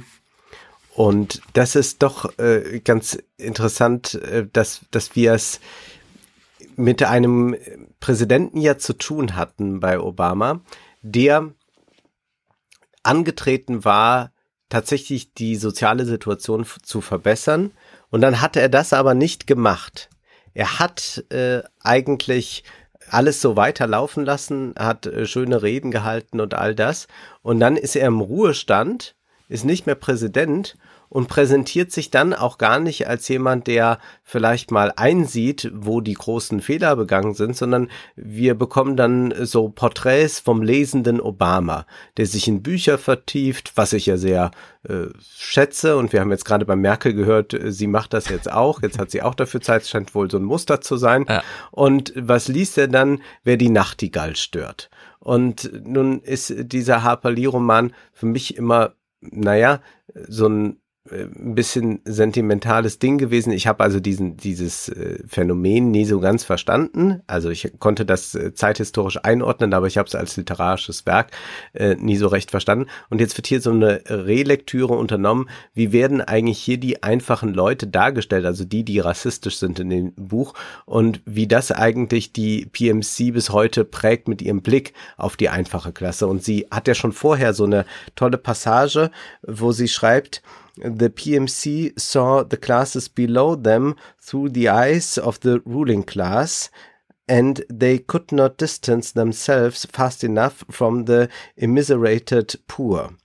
As downward social mobility became a terrifying reality, poor people were increasingly seen as the monstrous other. Und das monströse andere, äh, das ist ja fast äh, psychoanalytisch hier gesprochen, äh, dass man da äh, sieht, das ist tatsächlich in Harper Lees Roman auch schon da und das können wir aber auch in der Populärkultur immer wieder finden und das finden wir auch in diesem klassistischen Diskurs, den wir aus dem Reality-Fernsehen kennen. Wir haben das ganz stark gehabt übrigens, als die Hartz-IV-Reformen eingebracht wurden. Da hatten wir fast jeden Abend irgendeine Sendung im Fernsehen, wo uns gezeigt wurde, äh, Gott, wie monströs anders diese Leute sind. Die arbeiten nicht, die stopfen den ganzen Tag Zigaretten, sitzen auf der Couch. Also diese Bilder, die da imaginiert werden. Und das ist etwas, was sie hier nochmal dann äh, mit Hilfe dieser äh, Lektüre versucht äh, herauszuarbeiten und das finde ich gelingt ja auch gut. Nun muss man sagen, das ist dann jetzt auch schon wieder ein bisschen spezialistisch, also man muss, wer die Nachtigall stört, gelesen haben, um das, glaube ich, dann so im Ganzen nachvollziehen zu können. Aber was ich äh, sagen muss, ist, dass es doch von ihr so einen Wunsch gibt nach einem anderen Blick auf äh, die Leute, die nicht zu PMC gehören, aber sie kann auch nicht so recht definieren, wie müsste denn eigentlich dann eine sinnvolle Kultur aussehen. Mhm. Also es kann ja, ich kann jetzt natürlich sagen, äh, alles ist gut. Also äh, ich kann sagen, toll, der eine guckt gern Martial Arts auf dem Flatscreen, der andere geht in die Oper. Ich kann das alles so nebeneinander stehen lassen. Aber man kann ja auch mal fragen, äh, was ist eigentlich auch ökonomisch passiert, dass sich äh, keine äh, sinnvolle Kultur ausbilden konnte, denn es war ja, und sie ist ja für ein sozialistisches Programm, es war ja mal ein sozialistisches Programm auch, dass Arbeiter ins Theater gehen, äh, Bibliotheken und Arbeiter, äh, Betriebsbibliotheken, auch ein großes Thema. Jacques Rancière hat dazu ja viel geschrieben in Frankreich. Und da finde ich, müsste es dann auch mal äh, das ein oder andere Konkrete geben, was man mal hervorhebt, wie denn eine andere Gesellschaft aussehen könnte. Also ich will ja keine Vision haben jetzt von einem Gesellschaftsentwurf, so soll es sein, aber dass man einfach nur immer nur beschreibt, ja, die PMC verachten das und das und das. Das reicht nicht aus, wenn man sagt, wie könnte dann eine Kultur der Arbeiterklasse, die sie hier stark machen will, aussehen. Hm. Genau, ja, also für mich endet das Buch da auch irgendwie Obama, Traum der Liberalen. Der wahr wurde jemand, der sich von 0 auf 100 hochgearbeitet hat und dann das nochmal äh, sozusagen nur als Posterboy äh, benutzt wurde. Tja, dieses Abarbeiten an Common, Common Core, also diesen Bildungsstandards, die man da hat, also ins Theater gehen wäre ja schön, aber äh, schon in der Schule mangelt es ja irgendwie an Fortschritt, den man äh, rein organisiert. Die Education Reform, die Lehrer wurden bestraft für Schülerergebnisse. Also in der Hinsicht äh, eine schöne innerliche Aufarbeitung von den ganzen Problemstellen. Und tja, PFC ja. has Sex, was steht in dem Kapitel? Ich habe es dann wirklich. Äh, Na, da geht es um um diese Thematisierung von äh, sexueller Belästigung beziehungsweise auch Vergewaltigung auf dem Universitätscampus. Mhm. Äh, sie fragt sich, wie das so das dominante Thema werden konnte, wenn wir über Sex sprechen, da das ja auch wiederum nur die Leute überhaupt betrifft, die an Universitäten sind und dass auch diese ganzen anderen Fragen mhm. der sexuellen Emanzipation und Befreiung und was eigentlich Libertinage heißt, da nicht auftauchen. Ich finde, das Kapitel allerdings äh, ist ziemlich schwach dann doch äh, geworden. Also man kann da sicherlich die einen oder anderen Strang nachvollziehen und auch, äh, auch äh, das ist hier dann zu beobachten, aber ich äh, würde sagen, da kann man äh, über äh, Sex und PMC äh, mehr nachdenken. Interessant ist vielleicht eine Feststellung äh, die in diesem Kapitel, die sofort uns auch äh, auffällt, glaube ich, wenn wir so äh, um uns herum blicken. Mhm. Und zwar ist ja es so, dass die 68er Generation und auch die nachfolgende jetzt denke ich auch schon Generation, aber also die, die damals äh, so äh, studentisch unterwegs waren und so weiter, die Liebe befreien wollten, den Sex befreien wollten, Libertinage wollten. Und da sagt sie erst einmal, naja, der Ursprung dieser Libertinage ist eigentlich bei Marquis de Sade zu finden. Und das bedeutet aber dann auch wirklich das Abseitige der Sexualität zu sehen. Das will ich jetzt mal weglassen. Interessanter scheint mir, dass sie dann sagt, ja, das haben die da alles gemacht und gefordert und dann ist aber interessant, dass es gleich so einen akademischen Diskurs gab, der nicht sagte, wir haben jetzt befreit Sex, sondern wir brauchen ganz viel Wissen über Sex. Wir müssen jetzt unsere Geschlechtsteile ganz gut kennen und wir müssen mhm. äh, wissen, welche Stellungen es gibt und wir müssen das wissenschaftlich äh, betreiben. Diese Verwissenschaftlichung aber, und hier macht sie eigentlich ein Foucault-Argument, diese Verwissenschaftlichung hat aber eigentlich schon wieder den Sex domestiziert. So hat man Bücher geschrieben über äh, das Wissen über Sex, aber hat eigentlich keinen Sex gehabt, beziehungsweise hat sich dann in ganz bürgerliche Beziehungen begeben, hat geheiratet, äh, ja. vielleicht zwei Kinder gezeugt und das war's. Also Libertinage war da nicht. Wenn noch irgendwo Libertinage zu finden ist, und auf die blicken aber dann die PMC wieder herab, dann ist es bei der arbeitenden Bevölkerung, mhm. wir haben eine höhere Scheidungsrate, da ist mehr ähm, äh, Sex äh, außerhalb der Ehe und so weiter. Und das findet sie erstmal sehr interessant, dass da diese Libertinage ist. Äh, aber oder eine verstellte Libertinage, aber sie arbeitet das dann nicht weiter heraus. Ich finde nur noch im Schluss äh, eines äh, ganz interessant, indem sie schreibt, in the liberal professions they police each other to enforce the sort of social and intellectual conformity required by their class, one that is fundamentally fragmented by competition and individualism. Und hier kommen zwei Sachen zusammen, die ich sehr wichtig finde. Nämlich diese PMC funktioniert zum einen über soziale Konformität. Mhm. Was muss ich jetzt gerade über Masken denken? Ah ja, man muss Maske tragen, sonst ist man kein fortschrittlicher, progressiver Mensch. Genau, Virtuous Signaling dann. Genau. Und gleichzeitig, und das finde ich äh, so bemerkenswert, beschreibt sie ja hier, dass diese Klasse ja total fragmentiert ist.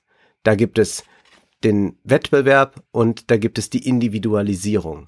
Mhm. Und je größer diese Fragmentarisierung ist, desto stärker ist die soziale Konformität, weil man versucht dadurch noch so etwas wie eine Gemeinschaft herzustellen, die aber eigentlich nicht gegeben ist, die ja. sich dann nur noch so als Ad-Hoc-Gemeinschaft bei Twitter unter einem Hashtag findet. Aber du weist ja immer gerne mal wieder darauf hin, das ist nicht das Leben. Wenn man das Leben leben will, dann muss man Twitter verlassen und jetzt mal zur Tür herausgehen. Und dann erlebt man sich aber eigentlich als fragmentiertes.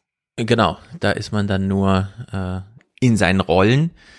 Die muss man dann entsprechend darstellen. Äh, da ist ja auch Svenja Flasspöhler mit ihrem Argument oder ihrer Argumentation mhm. zur neuen Sensibilität ganz nah dran.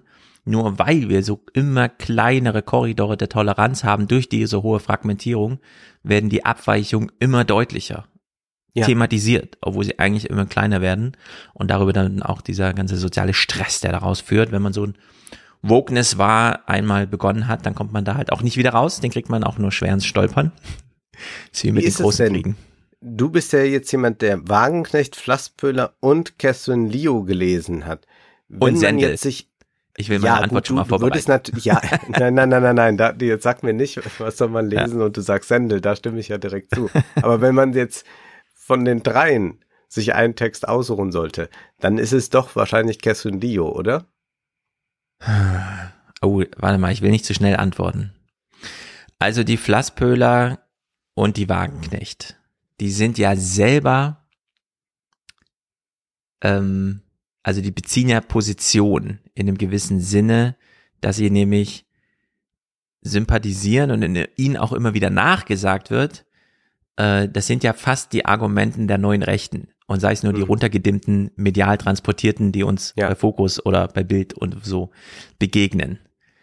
Und da fällt ja die äh, Christine Leo, auch wenn wir jetzt ihren Diskurs, wo sie so drinsteckt, nicht so richtig verfolgen, äh, dass es andere, also schon regional andere äh, Diskurse sind ein bisschen wahrscheinlich raus. Komplett, würde ich sogar sagen. Also ich glaube, sie kann damit gar nichts anfangen und sag, sagt ja, genau. das ja auch vor, am Anfang und am Ende, wo sie sich eigentlich positioniert. Das heißt, sie will eigentlich das Sanders-Lager stark machen genau, und will mit dem mit diesem ganzen anderen Unsinn nichts zu tun haben. Ja, aber auch da wieder, äh, weil du jetzt Sanders angesprochen hast, diese Abneigung gegen Elizabeth Warren und diese Hinwendung zu Sanders ist ja auch Beispiel für diese Fragmentierung.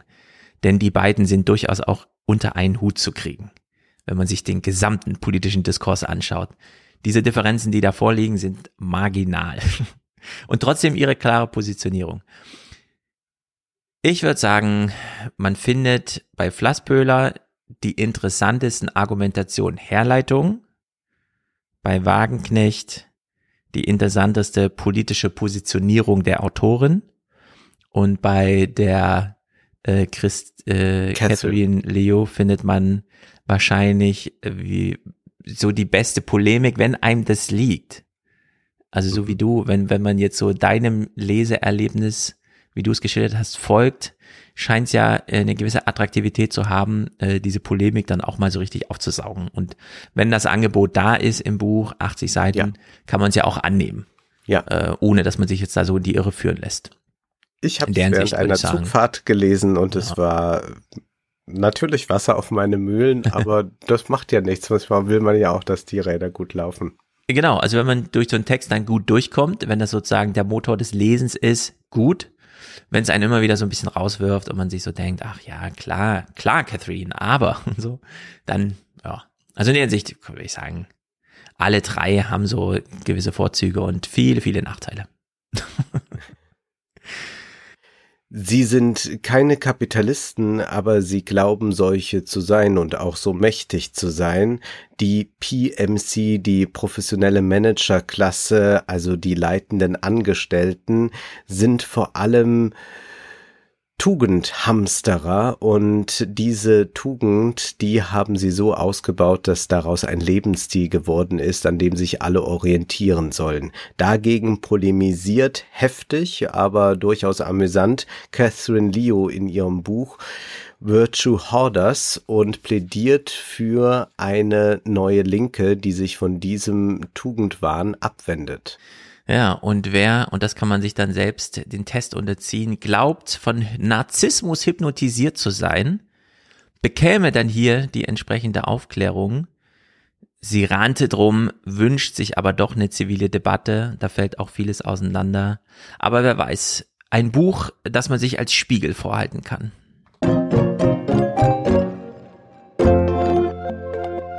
Wir machen weiter mit Paul Mason, Publizist, Autor des Buchs Postkapitalismus, ein Buch, das ich nicht über alle Maßen schätze. Dann hat er ein Buch geschrieben, Klare Lichte Zukunft, das ich ganz interessant fand, das sich äh, ganz gut auseinandersetzt mit Haraway und äh, Bruno Latour. Und nun hat er sich gesagt, ich muss unbedingt Jürgen Habermas antworten. Das können wir nicht durchgehen lassen, was Habermas da in seinem Essay, den wir im letzten Salon zum besprochen Krieg. haben, geschrieben hat zum Krieg. Nein. Und zwar erinnern wir uns, Habermas sagt, wir sind da in einer sehr schwierigen Situation. Wir haben uns entschieden, nicht Kriegspartei zu werden. Wir müssen die nukleare Bedrohung immer mitdenken. Wir müssen deswegen sehr vorsichtig sein, dass wir nicht doch Kriegspartei werden. Und wir müssen aber auch erkennen, dass wir in einer ganz heiklen Situation sind, wenn wir sagen, äh, Waffen den Ukrainern und die Ukrainer, die kämpfen äh, so mutig und toll. Denn wir sind immer dann auf der Zuschauerloge und da ist es dann doch bequemer, als direkt im Kriege zu sein. Und äh, diese Ambivalenz, äh, dieser können wir uns gar nicht entziehen. Nun haben wir Paul Mason, der sagt, ich habe die Idee einer postheroischen Mentalität nie akzeptieren können. 1960 geboren, rebellierte ich früh gegen meine katholische Erziehung. Mit 16 wurde ich Marxist, mit 19 nahm ich an Massenstreiks teil und mit 62 kämpfe ich noch immer gegen Neoliberalismus, Totalitarismus, Faschismus und den modernen Überwachungsstaat. Und da würde ich sagen, das hat erstmal mit der postheroischen Gesellschaft nicht allzu viel zu tun. Die postheroische Gesellschaft sagt ja erst einmal aus, dass wir nicht mehr in einen Krieg ziehen, in dem wir bereit sind, uns für ein höheres Prinzip wie das Vaterland zu opfern, und zwar unser Leben zu lassen dafür. Dass damit jegliches Engagement wegfällt, ist erstmal damit nicht ausgesagt, zumal ja auch die Frage ist, wenn man sich an Massenstreiks beteiligt, ob man dann gleich viel opfert wie derjenige, der sein Leben auf dem Schlachtfelde für das mhm. Vaterland opfert. Und äh, die Antwort ist natürlich ganz klar, nee, da ist ein erheblicher Unterschied. Und es ist sicherlich aber auch ein Signum der postheroischen Zeit, in der wir leben, dass Aktivismus sehr schnell an Grenzen gerät, wo es Opferbereitschaft verlangt. Und es muss ja nicht immer gleich das Leben sein, aber wir haben ja zum Beispiel im Zuge von 68 auch Leute gehabt, die haben in Kauf genommen, dass ihr beruflicher Weg ihnen verwehrt bleibt aufgrund des radikalen Erlasses und trotzdem fanden sie es gut, sich zu engagieren. Würde man heute sich noch engagieren mit dem Wissen, dass dann der berufliche Weg unmöglich wird. Ich bin mir da unsicher. Ich würde zumindest sagen, bei äh, linken Aktivisten ist das so gut wie nicht mehr anzutreffen mit wenigen Ausnahmen. Also auch da kann man schon eine postheroische Gesellschaft diagnostizieren. Nun schreibt Paul Mason folgendes. Jürgen Habermas stellt fest, dass die Existenz nuklearer Waffen und die damit verbundene Drohung gegenseitiger Vernichtung konventionell geführter Kriege unmöglich macht und dass es in diesem Szenario keinen Sieg mehr geben kann. Derselben Logik folgend hätten wir den Widerstand gegen die moderne, global vernetzte Bourgeoisie mit ihrer zunehmend militärisch aufgerüsteten Polizei und digitaler Überwachung auch gar nicht ernst aufnehmen können, äh, auch gar nicht erst aufnehmen können. Und jetzt, also das, da, da, also Paul Mason würde sich ja vermutlich auch selbst als Philosoph äh, verstehen. Mhm. Was sagt er hier eigentlich? Also ja, Habermas hat schon recht, äh, diese nukleare Bedrohung gibt es, aber das heißt ja nicht, dass man nicht trotzdem sich äh, engagiert in diesem Krieg, dass man äh, tatsächlich äh, zum Beispiel Kriegspartei wird. Denn schließlich haben wir ja auch gegen die global vernetzte Bourgeoisie gekämpft, obwohl die ja auch eine militärisch aufgerüstete Polizei hat. Ja. Und ja, es gibt Polizeigewalt und ja, wir können da auch in Deutschland seit G20-Gipfel und so weiter ein Lied von singen. Aber das ist ja nicht vergleichbar mit einem nuklearen Angriff. Also das, das, das, also das jetzt zusammenzubringen, zu sagen, ja, wir sind aber auch auf die Straße gegangen, obwohl da äh, Hundertschaften von Polizisten standen, als wir gegen Thatcher auf die Straße gingen, ist ja nun wirklich nicht vergleichbar mit der Frage, na, sollen wir mal gucken, ob es einen Atomkrieg gibt. Mhm. Also das ist einfach schon so unredlich, dass man eigentlich hier, wenn man nicht einen Podcast betreiben würde, die Lektüre abbrechen könnte. Das fällt Erachtens. mir eh häufiger auf. Das ist so eine Hypo, also das ist so eine Hyponormalisierung oder Hyposensibilisierung für dieses, ach, Putin hat schon wieder mit Atomwaffen gedroht. Ja, macht er ja eh nicht. Ja, ja. so eine Haltung gibt. Ähm, die Geschichte des Kalten Krieges ist diese Geschichte der Abschreckung über Jahrzehnte. Und wir sind jetzt schon in so einem, ah ja, macht er schon seit drei Monaten und so, langweilt langsam. Ja. Äh, also, dass man die Atomwaffen so, so wegmarginalisiert. Klar wird, werden die beobachtet und die sind auch nicht von jetzt auf gleich einsetzbar und so weiter, aber die Drohung ist ja dann trotzdem eine Drohung äh, mit entsprechenden Handlungsfolgen, die klar, auch wenn sie nicht passieren, ja, also äh, du hast es ja schon mal aufgegriffen, there is no glory in prevention, dieser Satz gilt jetzt auch. Ja. Also der gilt, der galt nicht nur bei Corona, sondern der gilt jetzt auch. Also wir haben immer noch einen Atomkrieg verhindert und das sollte man auch nicht zu gering schätzen. Ja, aber zwei Seiten in der Frankfurter Rundschau überschrieben mit, wenn wir keine Untoten werden wollen, denn das ist der Vorwurf, wenn ja. wir jetzt nicht uns entsprechend äh, da äh, engagieren, dann werden wir selbst zu Zombies, äh, ist dann auch wirklich, also ich, ich weiß gar nicht, wie ich das nennen soll. Es, es steht dann da und ich will es nur machen, weil Paul Mason so bekannt ist und weil mhm. er äh, Bestseller schreibt und überall eingeladen wird und ich einfach diese äh, Niveaulosigkeit kaum ertragen kann. Er schreibt dann, aber Habermas liegt falsch, wenn er daraus folgert, dass konventionelle Kriege gegen eine Atommacht nicht gewonnen werden können. Doch, da, da, da liegt Habermas ja richtig. Und er hat Unrecht, wenn er behauptet, dass Deutschland in der welthistorisch neuen Ära nach dem 24. Februar seinen friedensbewahrenden Fokus aufrechterhalten kann. Denn dies ist nicht einfach irgendein Widerstand eines Landes gegen die Aggression eines anderen, dies ist nicht einfach ein Krieg, bei dem es um das ethnische und nationale Überleben der Ukrainer gegen einen vom Faschismus inspirierten russischen Ethnonationalismus geht, es ist ein systemischer Konflikt, sagt er jetzt. Und dieser systemische Konflikt sieht so aus, was im Visier ist, ist eine totalitäre Welt unter russisch-chinesischer Vorherrschaft. Das sei der der, der eigentliche Konflikt, in dem wir uns befinden. Mhm. Russland will sich das Recht vorbehalten, selbst zu entscheiden, wo seine Macht endet und so weiter. Und wenn wir jetzt das mal weiterdenken, also dieser systemische Konflikt, der hier gezeigt wird, und der wird ja auch von äh, beiden immer wieder angesprochen, was kann denn für uns daraus folgen? Für Paul Mason ist ganz klar, jetzt Engagement, jetzt Waffenlieferung und am besten mitkämpfen. Also er sagt es dann nicht, dass wir eigentlich ja dann selbst Kriegspartei werden müssten, wenn man es ja. wirklich ernst nimmt. Aber eigentlich folgt das ja daraus. Er fragt dann auch, sind wir bereit, die Unterstützung der demokratischen Opposition innerhalb dieser Staaten aufzugeben? Sind wir bereit, ihre Forderungen nach einem Ende der internationalen Rechtsordnung zu akzeptieren? Sind wir bereit, ganze Länder, Völker und Sprachen von ihren ethnonationalistischen Eroberungszügen vernichten zu lassen? Und er zieht hier immer auf Russland und China ab. Nachher kommt auch noch Indien hinzu in dieser Argumentation. Und er vergleicht dann die Haltung Deutschlands jetzt und die Haltung Habermas mit der Appeasement-Politik der 30er Jahre, was ich sehr falsch finde, das in dieser Weise zu verkürzen. Und dann sagt er, äh, dass äh, man auch äh, zwar Habermas recht geben muss, dass wir natürlich äh, Putin nicht nach Den Haag bringen können, weil man dafür ja erstmal das äh, Gericht in Den Haag äh, von Seiten äh, Russlands und äh, der USA äh, akzeptieren müsste, legitimieren müsste. Aber er sagt, das mag zwar sein, aber die Russen selbst könnten Putin in Moskau auf den Manegeplatz bringen, wo ihn dasselbe Schicksal wie Benito Mussolini ereilen könnte.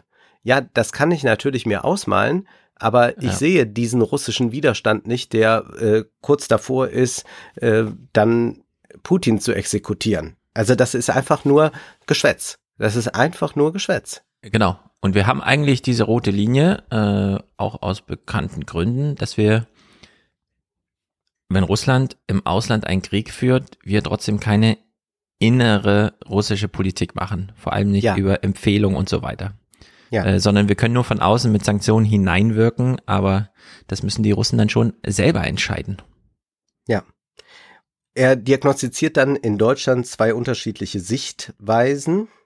Äh, Und zwar ist die eine jene, entstanden in der Vergangenheit. Sie ging davon aus, dass eine friedliche Koexistenz mit dem autoritären Kapitalismus Russlands oder China möglich sei. So, das wäre dann das, was man jetzt als Merkels Politik äh, Mhm. bezeichnen könnte. Die andere, die in den letzten fünf bis zehn Jahren entwickelt wurde, geht davon aus, dass das gesamte Denken der Aufklärung, die Demokratie und die internationale Weltordnung nach 1945 davon abhängt, dass Staaten, die aggressiv, totalitär oder ethnonationalistisch werden, moralisch, politisch und wenn notwendig auch militärisch besiegt werden müssen. Und da bin ich mir nicht mehr sicher, ob es diese andere Sichtweise gibt. Es gibt die Sichtweise eins, die da geschildert wurde. Wir gucken mal, ob das ganz gut geht, wenn wir das äh, mit denen machen, denn unsere Wirtschaft profitiert davon. Und dann gibt es die andere Sichtweise, die sagt, nee, wir müssen uns davon losmachen und es geht auch nicht, dass wir Profite auf Kosten von Menschenrechten, äh, Menschenrechtsverletzungen in China machen. Aber das heißt nicht, dass wir, wenn notwendig, auch militärisch China besiegen wollen. Denn das können wir uns ja abschminken. Also das kann ich ja sogar wollen. Aber es ist ja einfach nicht realistisch. Wie soll das aussehen? Sollen jetzt äh, USA und EU gemeinsam Russland, China und Indien platt machen, weil uns die Wertvorstellungen äh, dort nicht passen, beziehungsweise ja, die entsprechen nicht den Menschenrechten, wie wir sie Mhm. definiert haben und wie die Menschenrechte sind. Also ich will das auch gar nicht relativieren. Die entsprechen so nicht. Aber das ist eine Gegebenheit, mit der ich in irgendeiner Weise umgehen muss, denn ich kann es nicht ändern.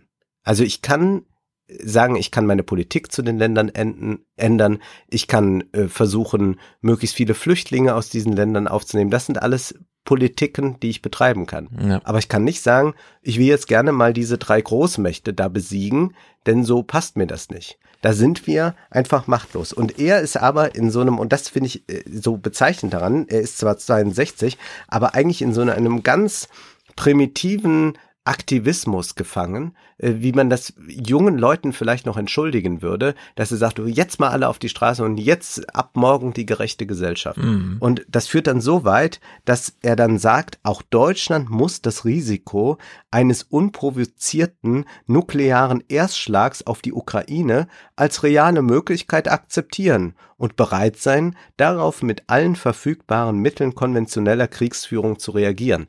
Wie soll denn da noch eine konventionelle Kriegsführung aussehen, Ja. wenn der nukleare Erstschlag begonnen hat? Da laufen ja Automatismen dann ab, die hier einfach ausgeblendet werden.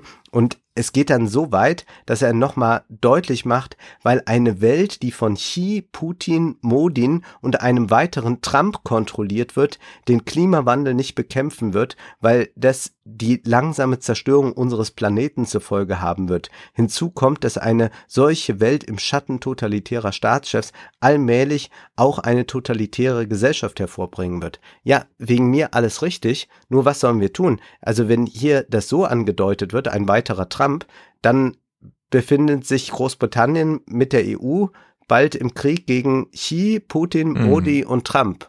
Das machen wir dann oder wie? Ja, also, hm.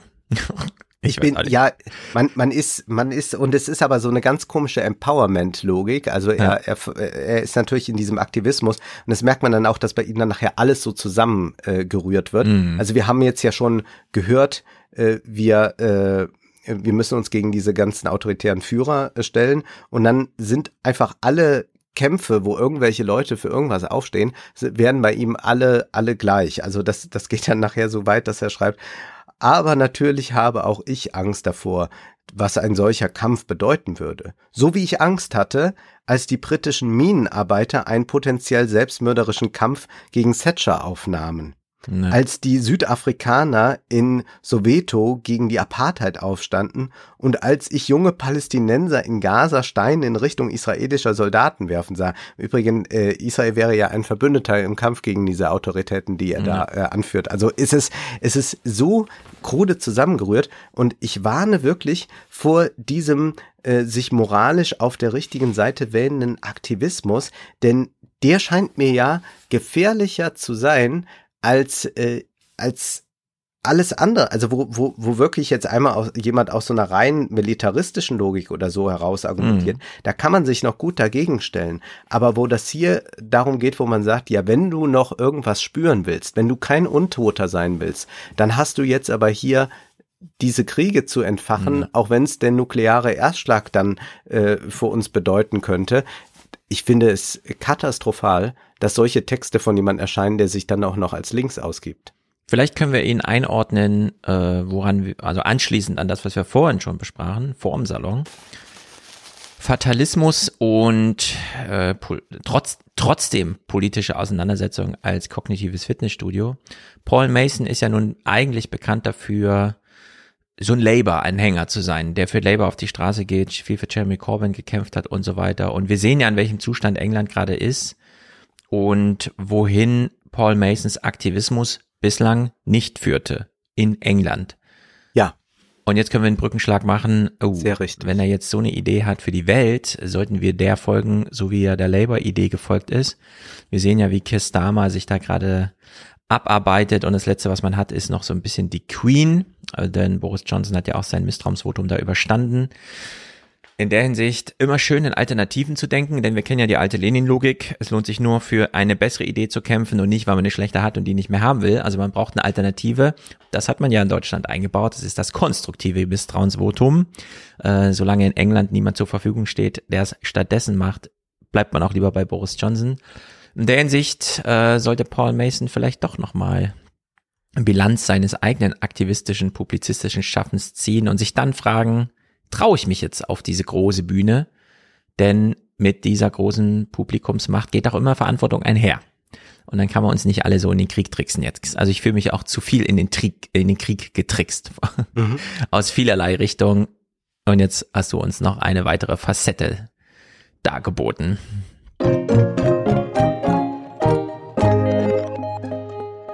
Bleiben wir aber aktivistisch. Im Letter in Support of Responsible Fintech Policy schreiben 26 namenhafte Autoren unter der URL concerned.tech. Also man ist beunruhigt und möchte hier doch mal den einen oder anderen Hinweis dalassen zu den, deswegen bin ich drauf gestoßen, weil es Cory Doctor äh, mitverteilt hat und mit unterschrieben hat und Bruce Schneier. Bruce Schneier ist ja für mich immer so der, okay, wenn es jetzt irgendwie und so kryptomäßig, dann ist Bruce Schneier immer so die letzte Passion.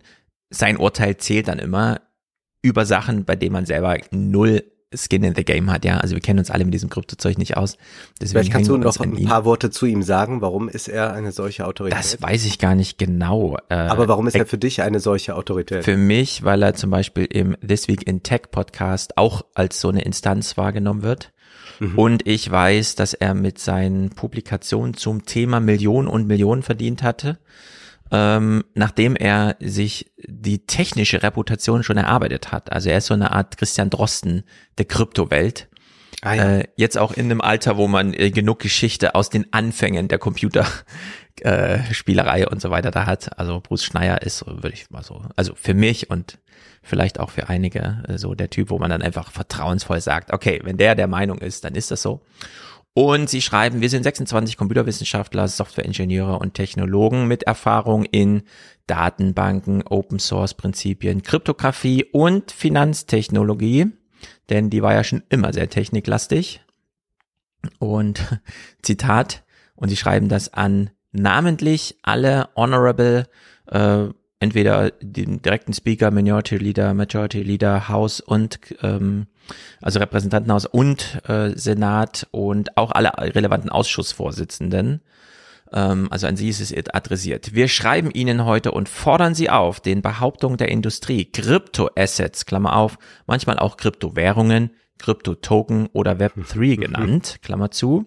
Sehr Sein- gut, dass Sie Assets schreiben, ne? Dass Sie, dass genau, das, sie das umfassen mal alles. ist. Sie Ja. umfassen mal alles. Ähm, also wir, äh, wir schreiben Ihnen heute und fordern Sie auf, den Behauptungen der Industrie Kryptoassets, Klammer, Klammer, seien eine innovative Technologie, die uneingeschränkt gut ist, kritisch und skeptisch gegenüberzustehen. Wir fordern Sie auf, dem Druck der Finanziers, Lobbyisten und Förderer, im Originaltext Boosters, ähm, digitaler Vermögenswerte zu widerstehen, um einen sicheren Hafen für diese riskanten und fehlerhaften digitalen Finanzinstrumente zu schaffen und stattdessen einen Ansatz zu verfolgen, der das öffentliche Interesse schützt und sicherstellt, dass die Technologie wirklich im Dienste der Bedürfnisse der Bürger eingesetzt wird. Also das ist deutlich. Wir widersprechen nachdrücklich dem von denjenigen, die ein finanzielles Interesse an der Kryptoindustrie haben, verbreiteten Narrativ, dass diese Technologie eine positive Finanzinnovation darstellen und in irgendeiner Weise geeignet sind, die finanziellen Probleme zu lösen, mit denen normale Amerikaner konfrontiert sind. Also wir haben es hier mit einer Beerdigung aus ideologischer Richtung, mit allem, was mit Krypto irgendwas, äh, solange es um Assets geht, also Währung ist ja schon falsch. Es sind ja im Grunde wirklich nur Assets, ja, dass wir dazu Geld sagen, obwohl wir es gar nicht als Geld verwenden, sondern wirklich nur als Geldspeicher bislang ist ja auch so ein Problem. Naja, nicht alles, was technisch funktioniert, sollte auch gemacht werden. Dieser Satz darf natürlich nicht fehlen. Blockchain-Technologie werde hier antiethisch eingesetzt und das äh, liege schon an dem Basisdesign. Es ist ein Desaster für die Privatsphäre und für allgemeinen Zahlungsverkehr braucht man einen Human in the Loop. Man braucht irgendwen als Adresse, das ist übrigens das, was wir beim DSA gerade einbauen. Du musst irgendwen anrufen können, wenn irgendwas mit der Technik ist, die du benutzt. Das reicht nicht, es alles der Technik zu überlassen. Irgendwer betrügt mal irgendwen, irgendwer klickt mal falsch, es muss revidiert werden, zurück abgewickelt und so weiter. Ja, wenn irgendwer einfach mal fünf Millionen überweist und dann kriegt man es nie zurück und der andere Seite freut sich dann einfach darüber, weil es technisch ausgeschlossen ist, das Geld zurückzugeben. Das ist keine Lösung. Blockchain ist eine Lösung für ein Problem, das sich bislang nicht fand. Das ist auch klar ein plakativer Satz, aber sehr gut, dass sie sich getraut haben, den nochmal in dieser Klarheit reinzuschreiben. Ja, es ist eine tolle Lösung, über die können sich alle freuen, aber wir haben echt kein Problem dafür. Vor allem, wir haben kein Problem, dass wir nicht mit existierenden Methoden schon besser machen. Es wäre eine Verschlechterung. naja, die Probleme, Bedrohung der nationalen Sicherheit, Finanzmarktinstabilitäten, mit denen zu rechnen ist und natürlich Klimaschäden durch die Proof-of-Work-Technologie. Da ist ja Bitcoin ganz vorn dran, da gibt es Alternativen zu, aber naja. Und im Finale empfehlen wir dem Ausschuss über dem Hype und das Getöse der Kryptoindustrie hinwegzublicken oder hinauszublicken und nicht nur ihre inhärenten Fehler und außergewöhnlichen Mängel zu verstehen, sondern auch die Litanei der technologischen Irrtümer, auf denen sie aufgebaut ist. Und dafür ist, glaube ich, der Bruce Schneier dann ganz wichtig, dass man nicht einfach sagt, naja, es ist ja eine coole Lösung, wir haben für sie nur kein Problem, sondern dass Bruce Schneier hier nochmal für uns zertifiziert mit antwortet, nee, es ist auch technologisch keine gute Lösung. Sie ist fehleranfällig. Da sind Probleme. Das sehen wir jetzt wieder bei den NFTs. Ja, super dezentral, müssen allerdings alle über einen Server verifiziert werden. Und dann klappt's doch nicht. Ja, oder man äh, kauft sich, man kauft sich immer nur URLs. Wenn die Server dahinter nicht laufen, kann man den Anspruch, den man mit dem NFT gerne darstellen möchte, nicht darstellen. Also man kann das auch alles ausknipsen, so wie man das Internet auch ausknipsen kann. Irgendwo sind immer Menschen in Verantwortung und haben dann entweder Macht oder es passieren halt wirklich technische Fehler. Nichts von diesen beiden, was eigentlich gelöst werden soll an bisherigen Abwicklungsverfahren, wird dadurch gelöst, dass man jetzt auf diese Kryptoschiene geht. Also in der Hinsicht, mal gucken, ob das da irgendwie gehört wird in Amerika. Es ist natürlich auch wieder so ein offener Brief aus Verlegenheit. Und wir sehen ja, wie mächtig die Krypto-Lobby ist, wenn sie sich da schon Stadiennamen ähm, für 700 Millionen Euro in LA sichert, obwohl das Stadion vor zehn Jahren nur 350 Millionen Baukosten verursacht hat und so. Also da ist ja unglaublich viel Geld, um da so eine Art äh, Politik jetzt durchzudrücken. Aber mal sehen. Vielleicht liest ja jemand solche offenen Briefe da. Schön wäre es und äh, schön wäre es, wenn er auch hier denn gelesen würde.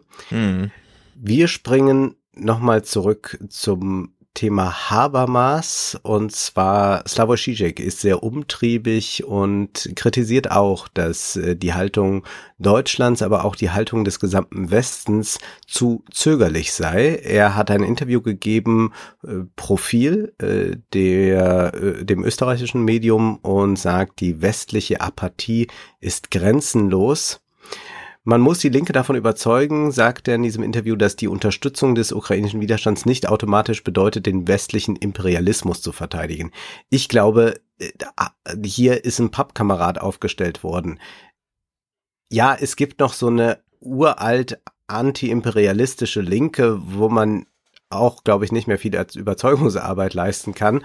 Aber wenn er jetzt von der allgemeinen Linken redet, dann glaube ich, gibt's da äh, wenig Kritik an der Unterstützung des ukrainischen Widerstands. Also das, er geht dann in diesem Interview auch darauf ein, dass äh, äh, Wagenknecht äh, von ihr nichts Interessantes komme, nur bla bla.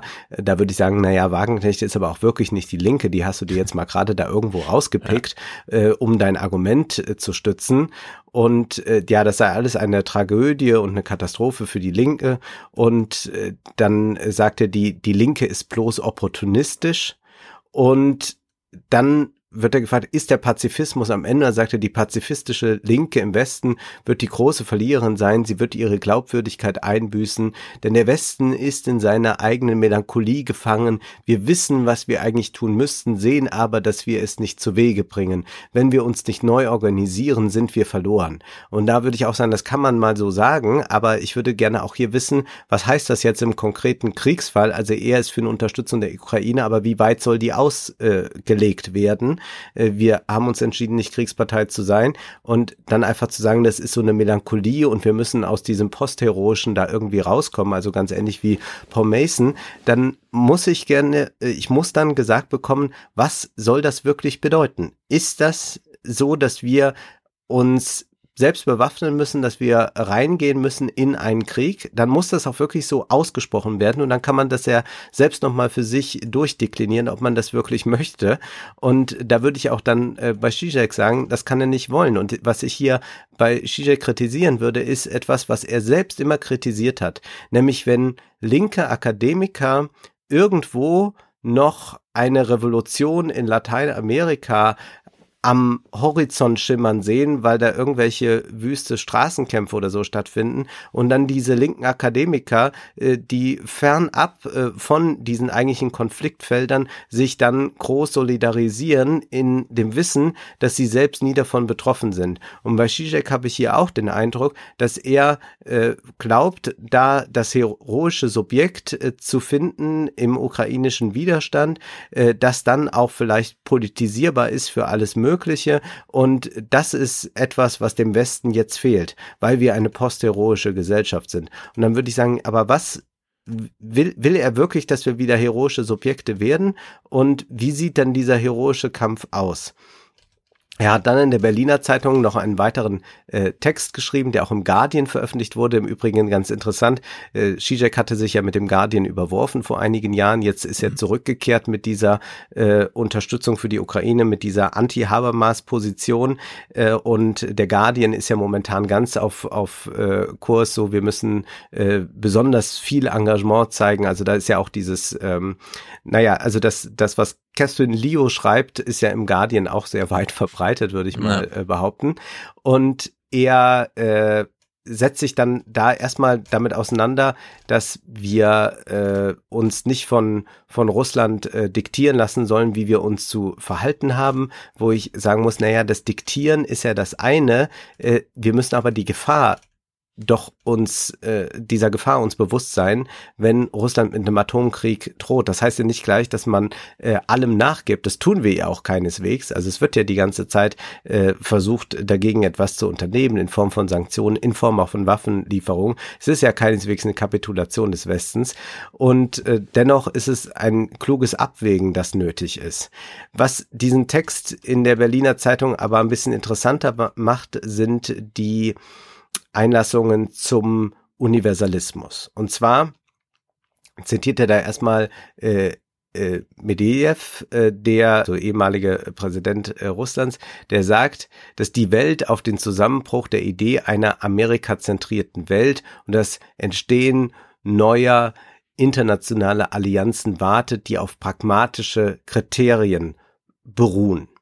So, was ist damit gemeint? Zizek sagt, pragmatische Kriterien bedeutet die Missachtung allgemeiner Menschenrechte.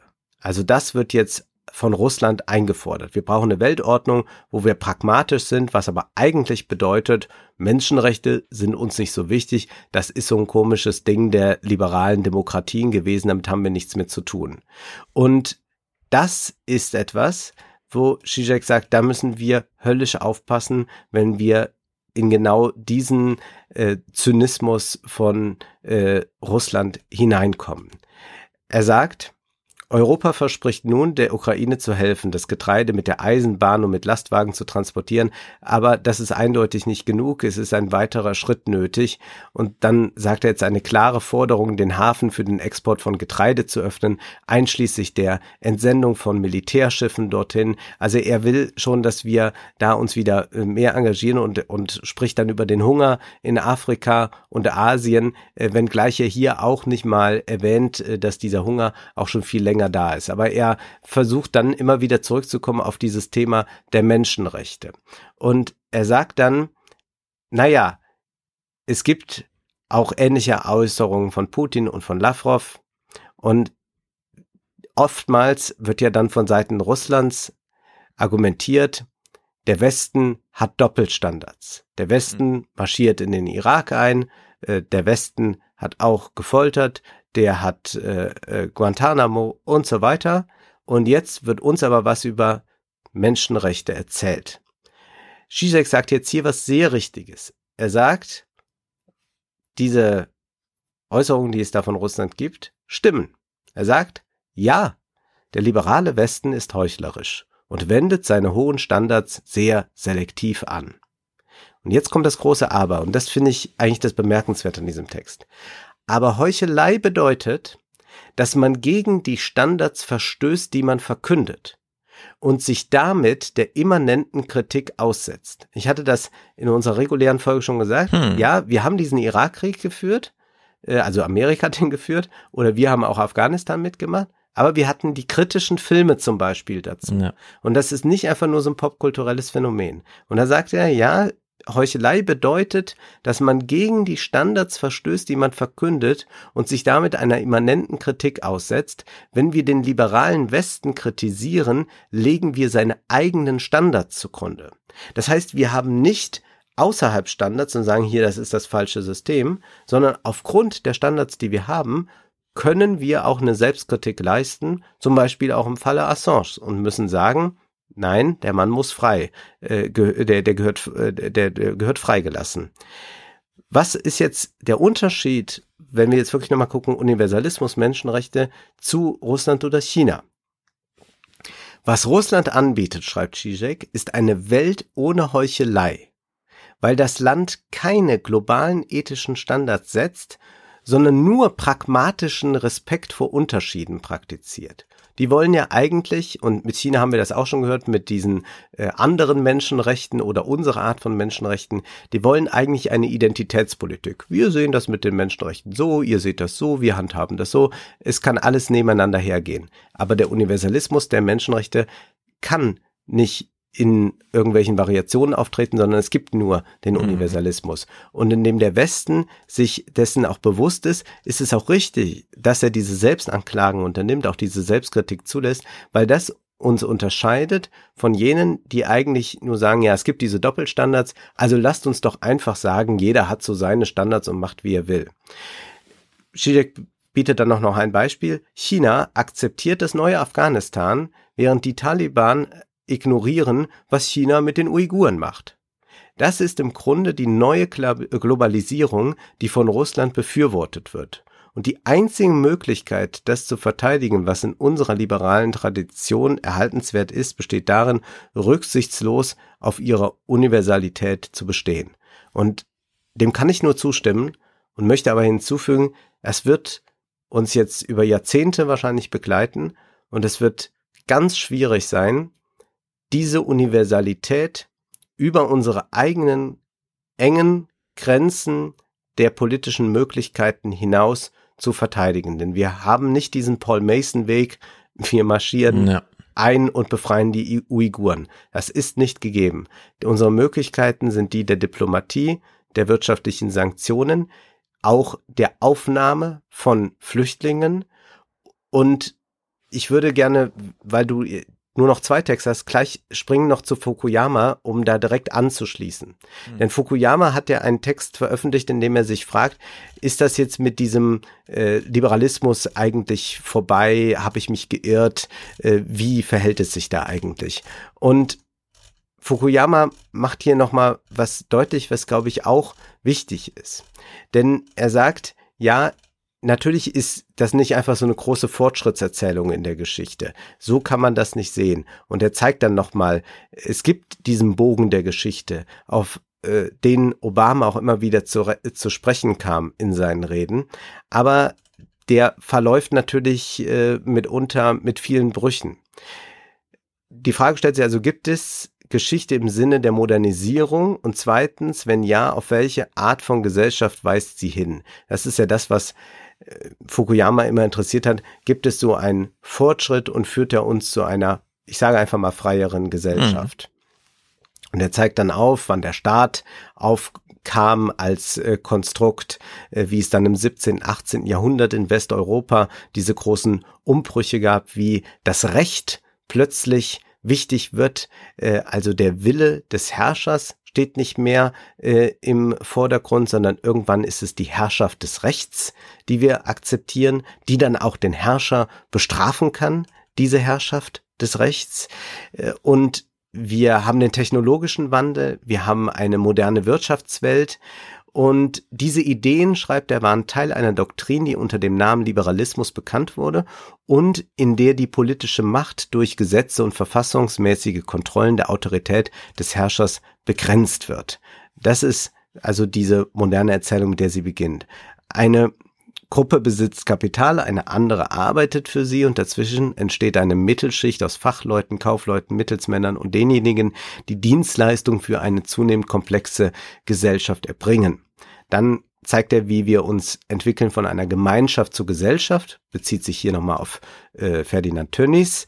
Er sagt, es gibt also einen Bogen der Geschichte. Die zweite Frage ist, wohin führt er und insbesondere, ob er in Richtung Gerechtigkeit führt, ist interessant. Und in früheren historischen Epochen, schreibt Fukuyama, war der Bogen der Geschichte von der Gerechtigkeit weggezogen. Stammesgesellschaften sind äh, relativ egalitär und dann kam aber mit dem modernen Staat äh, durchaus Diktatur, Sklaverei, oder denken wir auch an die Situation der Arbeiter im 19. Jahrhundert, auf die Engels als erstes hingewiesen hat. Was aber, fragt Fukuyama, wenn der Bogen der Geschichte in eine andere Richtung zeigt? Vielleicht zu einem Hightech-Autoritarismus chinesischer Prägung oder zu einer nationalistischen, illiberalen Demokratie wie in Viktor Orbans Ungarn. Da sagt er, das liberale Narrativ des historischen Fortschritts war eng mit dem Glauben verbunden, dass die Menschen rational sind und dass bessere Bildung und Zugang zu Informationen sie kritischer gegenüber ungerechten Autoritäten und offener für unterschiedliche Ideen machen würde. Dieses Szenario trifft auf das heutige China nicht zu, wo eine zunehmend gebildete Bevölkerung mit dem Leben in einer Diktatur zufrieden zu sein scheint. Also da sind ja nicht hm. die Leute alle unglücklich. Äh, genau, selbst in Russland sehen wir ja, der Widerstand ist gering und der ist vielleicht nicht nur gering, weil äh, Russland oder weil die Regierung, ja. weil Putin so repressiv ist. Also man müsste äh, sogar sagen, in China, selbst wenn die Leute unglücklich sind, suchen sie ihr Heil in der Partei mittlerweile. Ja. Also da wird ja die Ideologie äh, sozusagen eng verklammert mit dem quasi Willen der Bevölkerung ja. der Einzelnen. Und dennoch glaubt Fukuyama an so einen Fortschritt, an eine Empathie. Er schildert dann äh, eine Episode, die äh, Tocqueville aufgezeichnet hat äh, von Madame de Sévigné.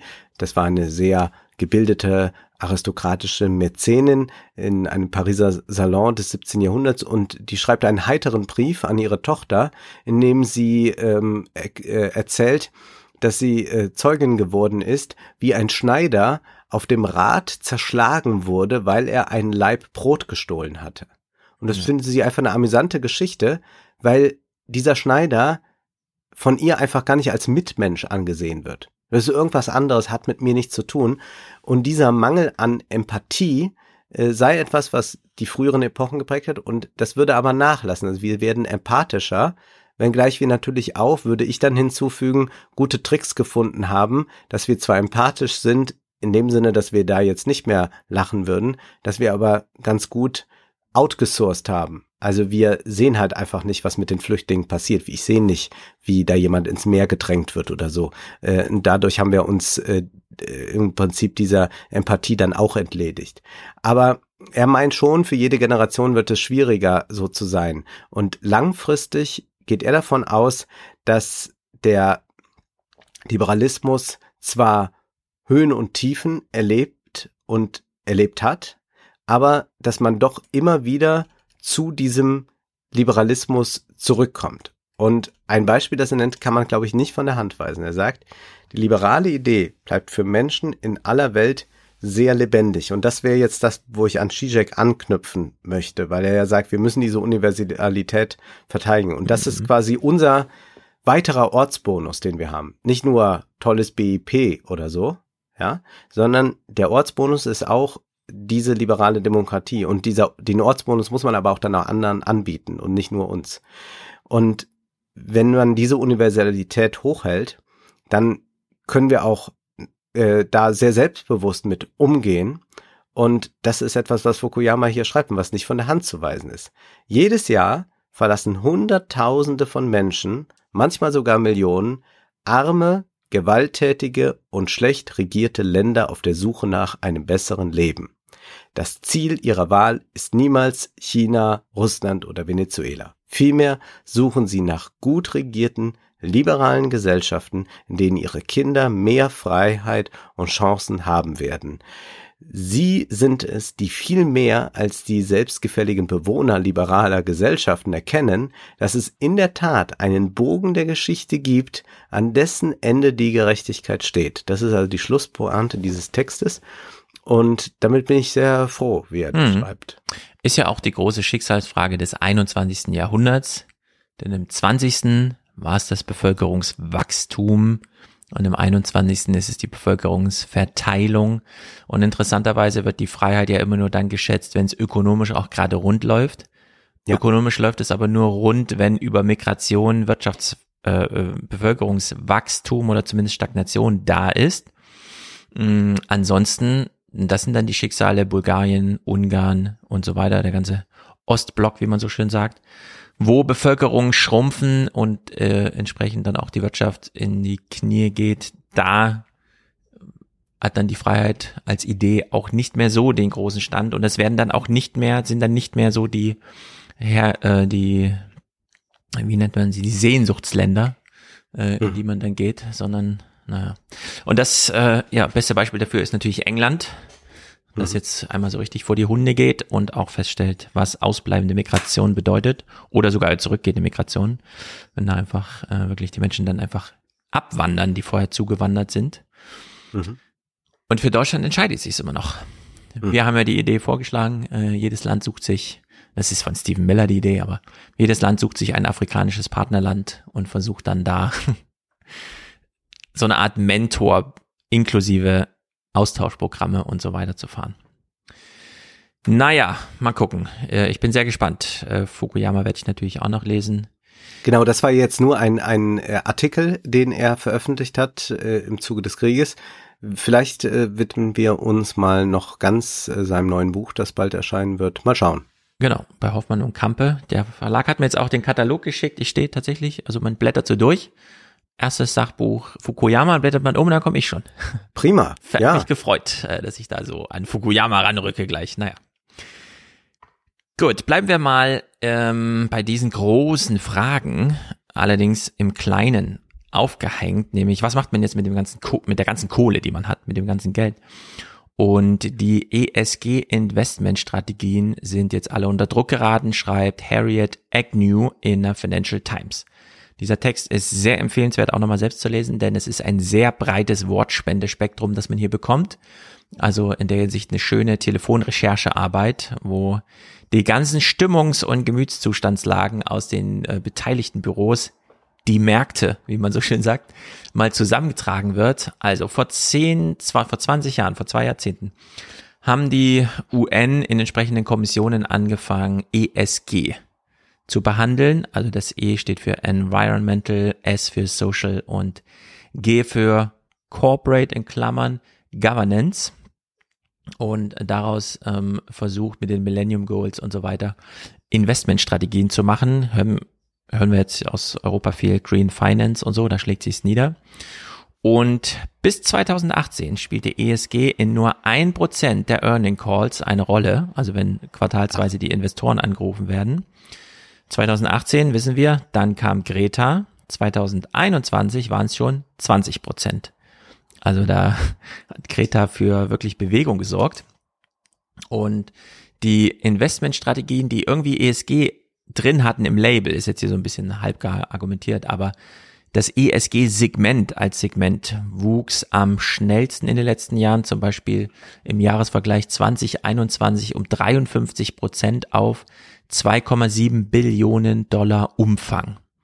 Und damit erstmal nur gemeint, dass so pseudomäßig neben investier doch in Bildungstechnologie, Technologie für alte Menschen, Technologie für was weiß ich, Energie, dass dieses ESG-Segment, das dann natürlich so ein bisschen quer drüber liegt, selber als Magnet für Investmentgelder gut funktioniert hat bislang.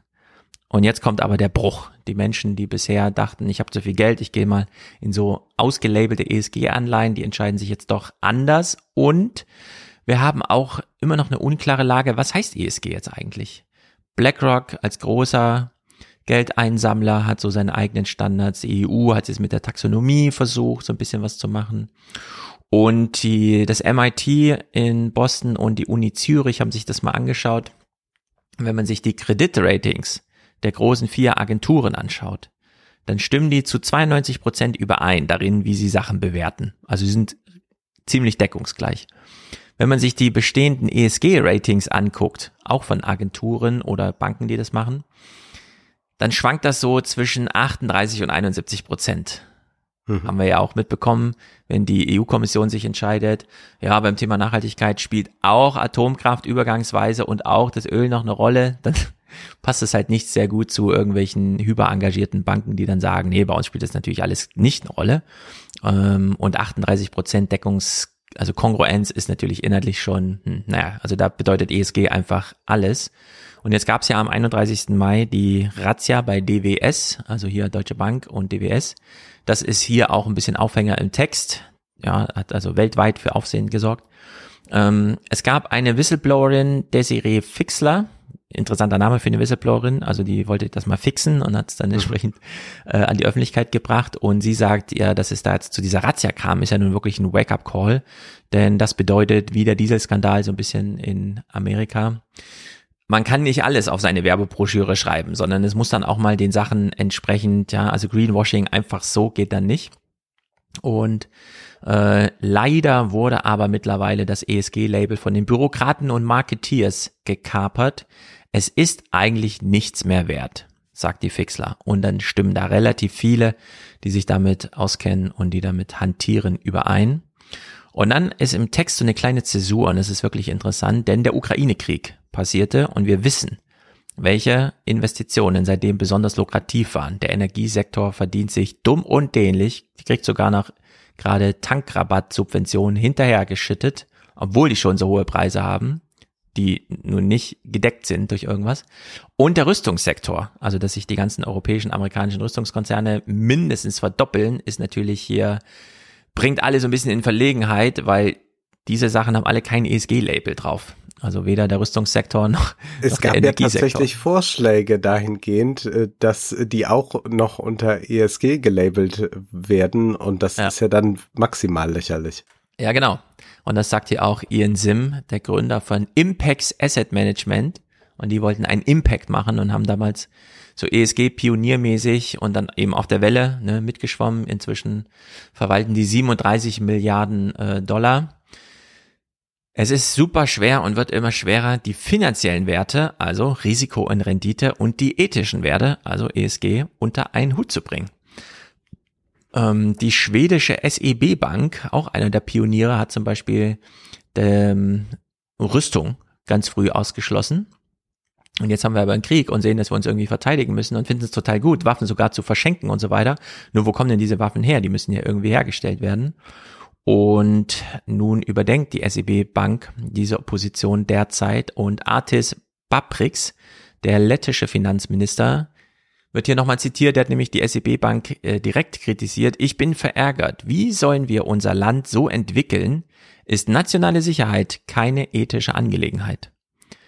Und das ist natürlich irgendwie eine absolut valide Frage dieser Zeit. Ja? Also kann man den ähm, aus Grund ethischer Bedenken es schwerer machen, Verteidigungstechnik zu kaufen, um sich dann im Zweifel und so weiter, wir wissen ja, ne, die ganze Russland-Diskussion. Nur zugleich ähm, wissen wir ja, dass wir mit diesen Waffen ja auch nicht weiterkommen. Also das auch. ist ja für mich immer diese, diese Absurdität jetzt auch, dass gesagt wird, wir rüsten jetzt gerade diese 100, äh, wir machen diese 100 Milliarden frei für die Ukraine. Also das sind ja nicht 100 Milliarden, die an die Ukraine gehen, sondern da wird ja jetzt irgendwelches ja. Kriegsgerät für angeschafft und für einen Krieg, in den wir aber nicht eintreten können, weil wir diese nukleare Bedrohung haben. Und das ja. ist das äh, Absurde. Also ich würde einfach sagen, hier wird ein Industriesektor sehr reich gemacht, ein dumpfes Gefühl in der Bevölkerung wird mit abgeholt und man kann ja. relativ populistische Politik damit betreiben. Ist ja beim Energiesektor genauso. Es gibt überhaupt gar keinen Grund für diese hohen Öl, äh, Benzinpreise. Äh, denn äh, das Öl ist ja nur aufgrund von Erwartungen so teuer. Es wird ja gerade mhm. nicht wenig Öl gefördert oder so. Nee. Und man sieht ja auch ähm, an den Tankstellen, dass jetzt Tankwarte Probleme haben, weil sie immer noch das teurere Öl verkaufen, das sie vor vier Wochen gekauft haben. Bei vielen Konkurrenten greift aber jetzt schon der Tankrabatt bei ihnen noch nicht, also müssen sie das von vorher teuer gekaufte Öl jetzt billiger verkaufen und finden dafür aber wenig Kunden, weil die Konkurrenz ist ja trotzdem da. Klar, es wird gebraucht. Am Ende sind also die Kunden gerade knapp und nicht die Produkte. Und äh, das muss man erstmal in einer ordentlichen Ökonomie auf die Reihe bekommen. Und man beginnt am besten damit, indem man ein bisschen aufräumt. Also Ian Sim spricht sich auch dafür aus als ESG-Pionier. Wir müssen das Label jetzt mal, wir brauchen irgendwas Neues. Wir können jetzt in so Kriegszeiten und so weiter diese Verlegenheit, in der die SEB-Bank in Schweden da gebracht wird, nicht einfach mit uns führen. Kurzen Prozess machen einfach BlackRock und Vanguard ich zitiere mal direkt aus dem Text, Vanguard erklärt, es habe sich geweigert, neue Investitionen in fossile Brennstoffe zu stoppen und seine Unterstützung für die Förderung von Kohle, Öl und Gas einzustellen. BlackRock kündigte unterdessen an, dass es wahrscheinlich gegen die meisten Aktionärsanträge stimmen werde, die von Klimalobbyisten eingebracht wurden und ein Verbot neuer Öl- und Gasförderung zum Ziel haben. Also BlackRock wird seine Macht nicht dafür benutzen, jetzt irgendwelche Kikifax-Sachen, wie es wahrscheinlich gelabelt wird demnächst. Das, also so klingt dann das ESG-Label aus, äh, Sachen mitzustimmen, äh, wenn die Länder gerade darauf aus sind, sich energieunabhängig zu machen, sei es auch auf Kosten des Klimawandels. Larry Fink wird also hier eine dramatische Wende unterstellt und das können wir bezeugen, denn wir haben ja seine Briefe an die ja. Aktionäre jetzt auch schon zwei Jahre lang gelesen. Mhm. Aber sollte man dann nicht jetzt einfach auch, zumindest hier im Salon, mal rein Wein einschenken und sagen, es war an sich eine schöne Idee mit dem Klimawandel, da mal was gegen zu tun. Aber jetzt machen wir halt irgendwas anderes weiter und wie gesagt, ah, wer, wer Geld hat, ja. kann sich eine Klimaanlage leisten und äh, sonst schon mal drüber nachdenken, was man sonst noch tun könnte. Würde ich noch Oder und das Leben genießen äh, ja. und äh, ruhig äh, auch mal lieber die U-Bahn stehen lassen und das Auto nehmen, weil es bequemer ist. Ja, also wir haben das hat ja, eh keinen Zweck. Äh, ja, du, also wir haben ja ein bisschen diesen Fatalismus. Ja, ja, ja, ja, ja, ja. Wir haben ja diesen Larry Fink Brief von 2020 damals gelesen. Und da stand ja drin, ähm, und wir wissen ja, die wollen ja einfach, dass Märkte noch da sind, egal mit welchen Playern darauf, da sie eh in allen Playern investiert sind. Und dieser Schutz der Märkte bedeutet, dass man auf Kredite für Häuser, die in Nähe von Küsten stehen, sich nochmal genau anschaut, ob man die wirklich finanziert, weil die Küstenstreifen wandern ja zurück und am Ende ist nach 30 Jahren das Haus nichts wert. Und davon, also das bringt ja niemanden was. Also braucht man um die Märkte selbst zu schützen, doch so eine Hinwendung zum Klima. Und jetzt haben wir durch den Ukraine-Krieg aber so ganz partikulare Interessen, wie zum Beispiel, und das zeigte sich ja in der Taxonomie, die ja zum Glück noch ein bisschen vorm Ukraine-Krieg äh, verabschiedet wurde, sonst wäre die natürlich auch unter den Tisch gefallen, ähm, dass man jetzt in Deutschland zum Beispiel sagt, na ja, wir brauchen Brückentechnologien, aber langfristig brauchen wir den europäischen Windpark in der Nordsee. So, also eröffnet man jetzt den ersten und plant die nächsten 30 Gigawatt und dann weiß man so in 20 Jahren ist das irgendwie fertig. Bis dahin macht man noch das mit der Kohle, aber nur weil die Kohlelöcher eh schon offen sind oder weil die Gasleitungen schon liegen. Aber man sieht eigentlich schon, ab wann sich's nicht mehr rechnet, nämlich relativ früh. Man kommt einfach gegen Windkraft und Solarenergie nicht an, preislich. Nur weil man schon drin investiert ist, bleibt man noch und dann halt einfach ein bisschen länger. Und in der Hinsicht hat der Text hier auch einen interessanten Ausklang. Zum einen Stuart Kirk, das war der HSBC Investment Chief, ähm, der äh, den Spruch sagte, Klimawandel ist kein finanzielles Risiko in, für Investoren. Und dafür wurde er aber auch gefeuert. Also die Stimmung ist doch noch irgendwie da und sei es nur so an der Oberfläche. Mhm. Und Carsten Stendewatt, es ist Bridgewater Associates, also alles diese Unternehmen, die werden auch ein bisschen vorgestellt im Text, der nochmal äh, diese kleine Parenthese jetzt gerade betont. Jetzt gerade ist Ukraine-Aufregung, weshalb man jetzt gerade den Ländern nicht absprechen kann, irgendwie händeringend nach Unabhängigkeit zu suchen und sei es über den Klimawandel, äh, äh, also klimaschädliche Technologien, aber im Großen und Ganzen schon allein über den Preis und so weiter und so fort. Der Text macht dann vor seinem Finale nochmal diesen kleinen globalen Umschwenk. Wenn wir jetzt so einen ESG-Stress hatten, der ja auch mit so Awareness und ein bisschen Wokeness auch drin hat und so, Fridays for Future, äh, Alarmismus. Was bedeutet es eigentlich, wenn wir ganze Länder ausschließen? Denn so wie wir bei der Ukraine gerade sagen, naja, die Länder nehmen sich schon wieder Öl, um sich in Sicherheit zu bringen, aber nicht russisches. Also das ist ja auch gerade ganz stark, dass wir uns eben mhm. von Russland lossagen wollen. Also der Text fragt sich hier so ein bisschen, übertreiben wir es ein bisschen und wie ist dann erst der Umgang mit China? Wenn wir bei Russland jetzt schon sagen, also die nehmen wir jetzt mal völlig raus, da ist uns auch der Preis egal, wir wollen raus aus russischem Öl. Äh, was bedeutet das eigentlich für China? Der Text geht aber nicht näher drauf ein. Ich würde sagen, das ist so eine Aufgabenstellung, die die Financial Times uns dann als nächstes Mal aufarbeitet, wie man mit diesen großen äh, ethischen Fragen, das ist ja eben auch schon angedeutet bei Zizek und Mason und so, spielt das ja überall eine Rolle. Wie gehen wir mit diesen ähm, ideologischen Konflikten mit China da um? Können wir sie einfach komplett wegboykottieren oder brauchen wir ein politisches Programm, das uns beides ermöglicht? Die Ablehnung der grundsätzlichen Ideologie, aber trotzdem auch die Hinwendung, so ein paar Synergieeffekte im Handel oder wie auch immer zu nutzen. Und das ist nun hier beim Klimathema natürlich besonders knifflig, denn dieses ESG-Thema wird hier erstmal beerdigt. Die äh, Großbritannien wollte jetzt ein eigenes Label machen, die EU wollte Green Finance machen mit der Zentralbank zusammen. Das sind nun Sachen, die liegen erstmal so auf Halde. Die BaFin hat ihr eigenes Klassifizierungsprogramm schon explizit gestoppt. Mark Branson, der BaFin-Präsident, meinte, dafür haben wir, also für permanente Regulierung ist gerade nicht die richtige Lage. Da will er jetzt erstmal Kriegsende und so weiter abwarten. Und dann wird Aber das bleibt Ende ja bei dem systemischen Konflikt. Also sie werden ja auch immer wieder neue Ausreden finden, warum wir noch mehr für die Rüstung ausgeben. Also selbst wenn morgen Frieden in der Ukraine wäre mhm. und die Ukraine alle äh, Landstriche bekommen würde, die äh, sie einfordert, äh, jetzt also die Zelensky benennt, äh, selbst dann, also ich glaube, dass man äh, da, mhm. da, da jetzt so ein, so ein Jahrzehnt der Aufrüstung, in dem wir und zwar äh, in allen Ländern, also es gibt ja, ja kein Land, das das zurückrüstet, äh, das das abbaut und ich also deswegen finde ich es so fatal, weil man nochmal jetzt auf so einer individuellen äh, Art ja immer Leuten irgendwas nochmal diktieren will, wie sie, wie sie leben und handeln sollen. Also, wie gesagt, also ich kann jeden, äh, um das mal so dezent zu formulieren, jeden gut verstehen, der macht, was mhm. er will. Aber wir erinnern uns. Ursula von der Leyen hat ja ähm, die Green Finance und Taxonomie Sachen nie unter diesem, das ist für den Klimawandel, sondern das war immer nur so Kulisse. Ihr eigentliches Argument ja war ja, das ist die neue Wachstumsstrategie für Europa. Also ein ganz klares wirtschaftliches Ansinnen. Beispielsweise, indem man sagt, wir können der saarländischen Stahlindustrie im Grunde nur helfen, indem wir einen großen Zaun um Europa bauen und sagen, wenn die Chinesen uns da Stahl liefern, legen wir einen großen Zoll drauf.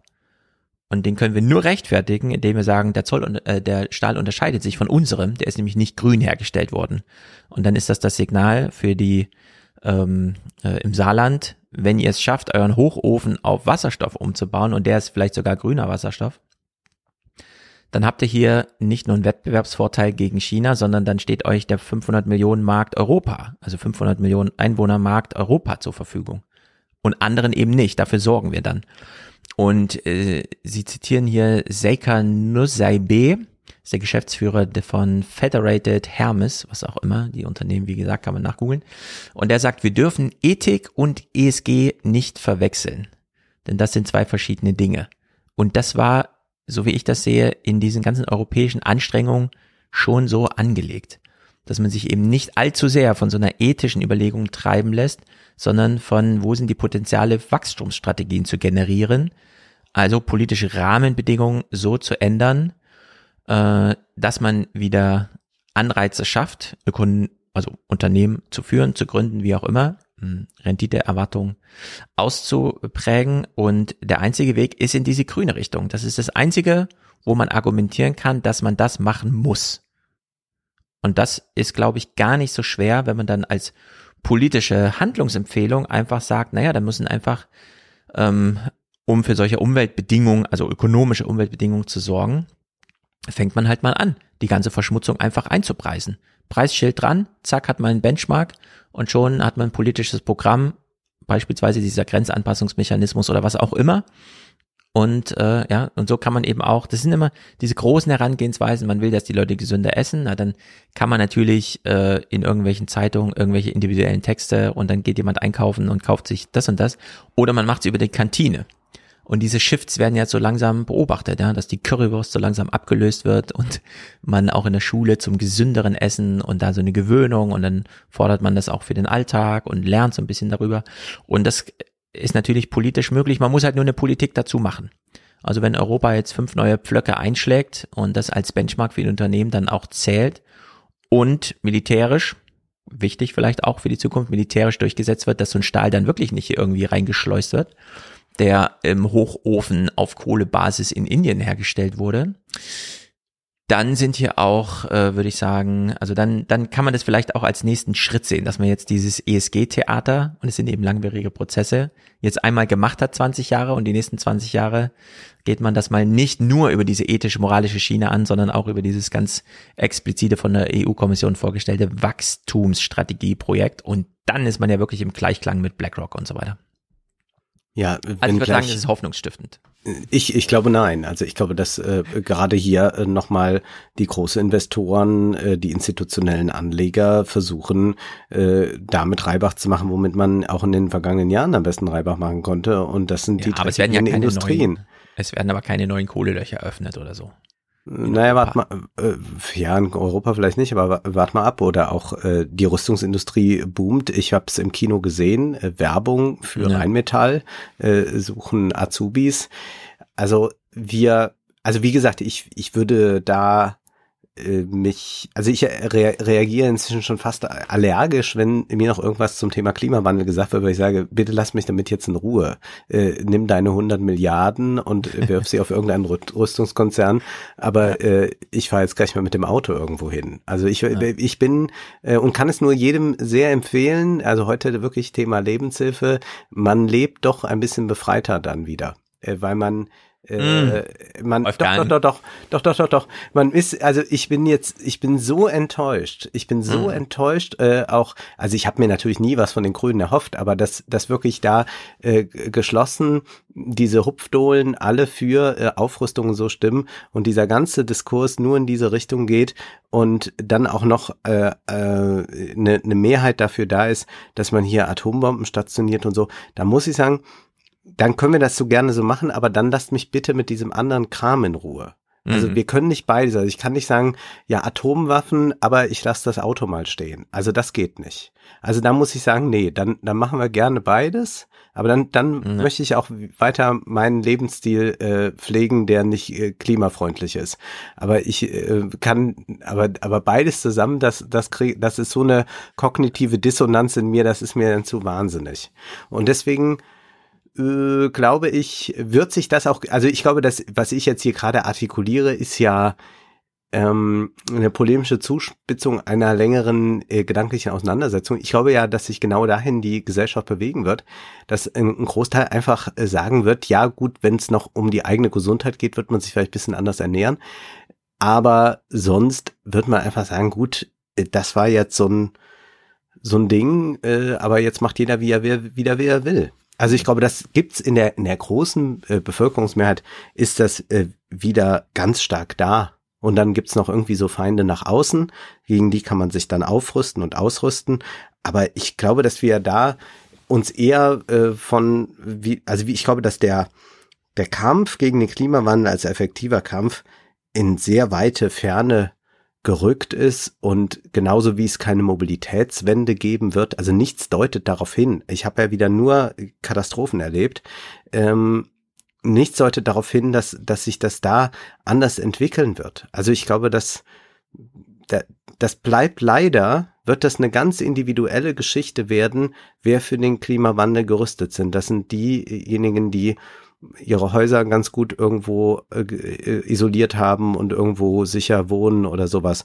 Aber das wird gesamtgesellschaftlich eher ein Debakel sein. Also da kann ich jetzt nicht mit Optimismus glänzen. Mhm. Also ich glaube, niemand ist für den Klimawandel gerüstet. Äh, Es geht ja nicht nur um die Temperaturen, die man selbst erlebt, wo eine Klimaanlage hilft, sondern auch alle Versorgungsfragen. Na, mal sehen. Äh, Die Deutsche Bahn hat ja eine große Revision oder äh, Begutachtung ihrer ganzen Gleisanlagen angekündigt für 2025 oder so. Toll. Man soll sich schon mal auf Verspätungen durch Baumaßnahmen einstellen. Ja, also Das wird da, ganz Deutschland wird in Stuttgart 21 verwandelt, glaube ich.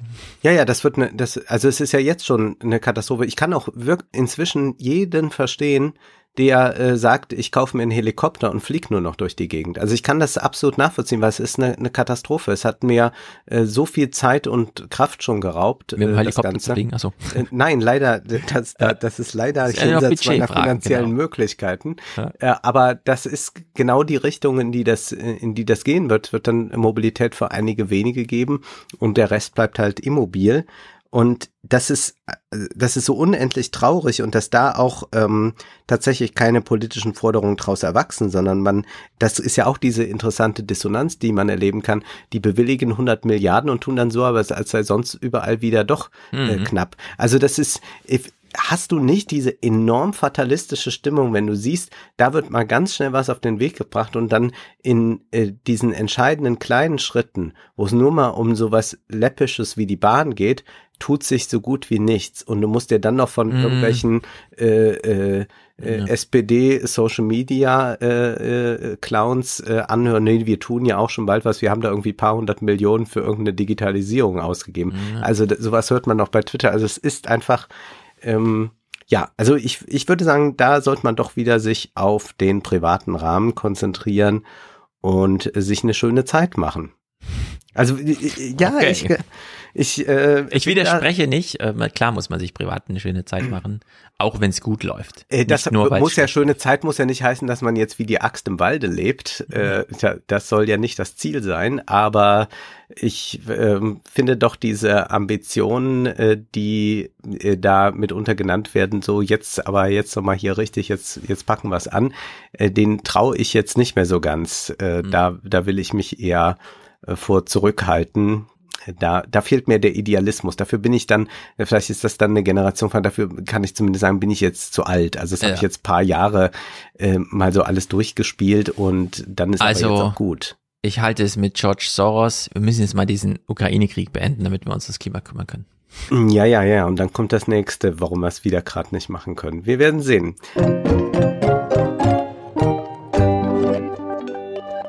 After the Zeitenwende, Jürgen Habermas and Germany's hm. New Identity Crisis von Adam Tooze. Der schildert nochmal ganz genau, woher kommt Habermas? Was war die SPD äh, unter Willy Brandt? Wer hat das fortgesetzt? Schröder, Merkel, all das äh, kann man sehr gut nachlesen in dem Text. Vieles kennen wir. Es richtet sich an ein englischsprachiges Publikum. New Statesman erschienen. Was uns aber interessiert ist, äh, was Adam Tooze jetzt generell zu Habermas äh, zu sagen hat. Er weist auch darauf hin, das ist auch nicht nur eine deutsche Geschichte, sondern er sagt, Öl ist ein weitaus größeres Geschäft als das russische Gas, von dem Deutschland abhängig ist. Und es waren britische, amerikanische und französische Ölkonzerne, die in 1990er und 2000er Jahren große Investitionen in Russland tätigten, in der Diplomatie bemüht sich die gaullistische, gaullistische Tradition in Frankreich ebenfalls um ein Gleichgewicht zwischen Washington und Moskau. In Italien ist die Sympathie für Russland tief verwurzelt und dann ist da noch Londongrad, ja, also da sind ja dann auch die russischen Oligarchen. Ja, es wäre töricht eben. zu behaupten, dass die Ostpolitik in Deutschland erst jetzt mit Putins Einmarsch in der Ukraine umstritten ist. Sie war nicht einfach so hegemonial, sagt er. Und Habermas, den zeigt er dann als jemand, der aus der Frankfurter Schule kommt, dann aber den Marxismus hinter sich lässt. Sein Leben lang, schreibt Tus, ist er damit beschäftigt, mit der Möglichkeit von Vernunft und Emanzipation, die der Sprache, dem Diskurs und der Deliberation innewohnt, zu schauen, wie kann man damit eine andere Politik gestalten, eine andere Gesellschaft, hat sich ja dann gegen Derrida äh, gewandt, hat aber dann auch 1990 die Bombardierung des Kosovo durch die NATO unterstützt und manche haben auch gesagt, Habermas, das ist eigentlich so ein Apologet der westlichen Macht. Ähm, Übrigens hat Zizek das auch immer wieder betont. Aber daraus zu schließen, dass Habermas eine konformistische Figur ist, bedeutet seine Philosophie, seine Politik, aber vor allem seine öffentliche Rolle im modernen Deutschland gründlich misszuverstehen, sagt er. Habermas hat sich mit Derrida dann wiederum, mit dem er einst verfeindet war, gegen den Irakkrieg gewandt. Er hat aber auch angeprangert, dass die EU immer technokratischer wird. Er ist kein Pazifist, schreibt äh, Tus. Habermas hm. ist kein Pazifist. Die Ablehnung von Gewalt hat ihre Grenzen dort, wo Grundfreiheiten auf dem Spiel stehen. Habermas räumt ein, dass Waffenlieferungen an die Ukraine unerlässlich sind. Was er beanstandet, sind nicht die Forderungen nach mehr, sondern die Art und Weise, wie sie erhoben werden. Was ihn beunruhigt, ist die, Zitat, Selbstsicherheit, mit der die moralisch entrüsteten Ankläger in Deutschland auf eine beschauliche und zurückhaltende Bundesregierung losgehen. Und diese Selbstsicherheit, sagt dann auch Tussi, verrät sich selbst. Jeder vernünftig denkende Mensch ist sich darüber im Klaren, dass Putins Aggression kein Erfolg beschieden sein darf. Aber wir sollten uns auch einig sein, dass ein Krieg mit Russland undenkbar ist. Russland ist eine Atommacht und eine Eskalation ist ein entsetzliches Risiko. Jede vernünftige politische Intervention, so Habermas, muss sich diesem Dilemma stellen. TUS betont dann, diejenigen, die argumentieren, die Berücksichtigung der nuklearen Bedrohung durch Russland bedeutet, sich erpressen zu lassen, haben recht. Ihr Fehler besteht jedoch darin, sich einzubilden, dass sie mit dem Hinweis auf diese Tatsache das Argument irgendwie beendet haben. In Wirklichkeit haben sie das Problem nur neu formuliert. Also man kann sagen, ja, der erpresst uns, aber mhm das Problem ist leider dann nicht verschwunden. Dann hat man es nur neu formuliert, ja. sagt Tus. Ein Teil der Spannung entsteht in Deutschland selbst. Also Kritiker haben ja ähm, eingeräumt, äh, dass Habermas äh, da ähm, mit diesem mit dieser Generation, mit diesem Generationenkonflikt auch arbeitet. Also die Jungen, die Alten, wer meint was jetzt gerade äh, zum Krieg und was nochmal ganz interessant ist, ist, ähm, wie äh, Kritiker behauptet haben und Habermas bereitwillig einräumt, sind er und seine Generation unauslöschlich von der Politik des Atomzeitalters und seiner Folgen geprägt. Das diktierte ein Ende der Militärgeschichte im herkömmlichen Sinne. Ihre Kinder und Enkel haben eine Kultur geerbt, die, wenn überhaupt, noch mehr von der Kraft des internationalen Rechts überzeugt ist. Und nach Habermas Lesart ist es genau diese normative Verpflichtung, die sie dazu bringt, zu fordern, dass Putin vor Den Haag gebracht wird unpassenderweise ist, aus, ist es ausgerechnet Habermas, der sie daran erinnern muss, dass weder Russland noch die Vereinigten Staaten die Autorität des Internationalen Gerichtshofs anerkennen und dass die Forderung, Putin als Kriegsverbrecher vor Gericht zu stellen, eine Kriegserklär einer Kriegserklärung gleichkäme. Wenn ehemalige Pazifisten nun die Verteidigung der Ukraine zu einem Kreuzzug für einen gerechten Krieg, gerechten Krieg machen, ist das, wie Habermas es ausdrückt, weniger eine Hinwendung zum Realismus als vielmehr eine Umkehrung des Realismus. Der gemeinsame Nenner ist ein leidenschaftliches Bekenntnis zu normativen Standards angesichts harter Realitäten. Habermas zielt ja ab auf diese Gleichzeitigkeiten, also wir haben diese verschiedenen Diskurse, die gleichzeitig sind. Wir haben aber auch Ungleichzeitigkeiten bei der Staatenbildung. Und das ist nochmal ein Punkt, äh, den ich ganz kurz ansprechen will von Tus, dass er auf Folgendes eingeht. Er sagt, die Ukraine befindet sich in der Phase der Nationalstaatsbildung. Deutschland ist weit darüber hinaus. Bei der Überprüfung ihrer spontanen Reaktionen der Begeisterung und Solidarität mit der Ukraine täten die Deutschen und wir anderen im Westen gut, diese Kluft und ihre Folgen zu bedenken. Wir freuen uns über das Heldentum der Ukrainer, das den enttäuschten Zustand unserer eigenen Politik in ein grelles Licht rückt.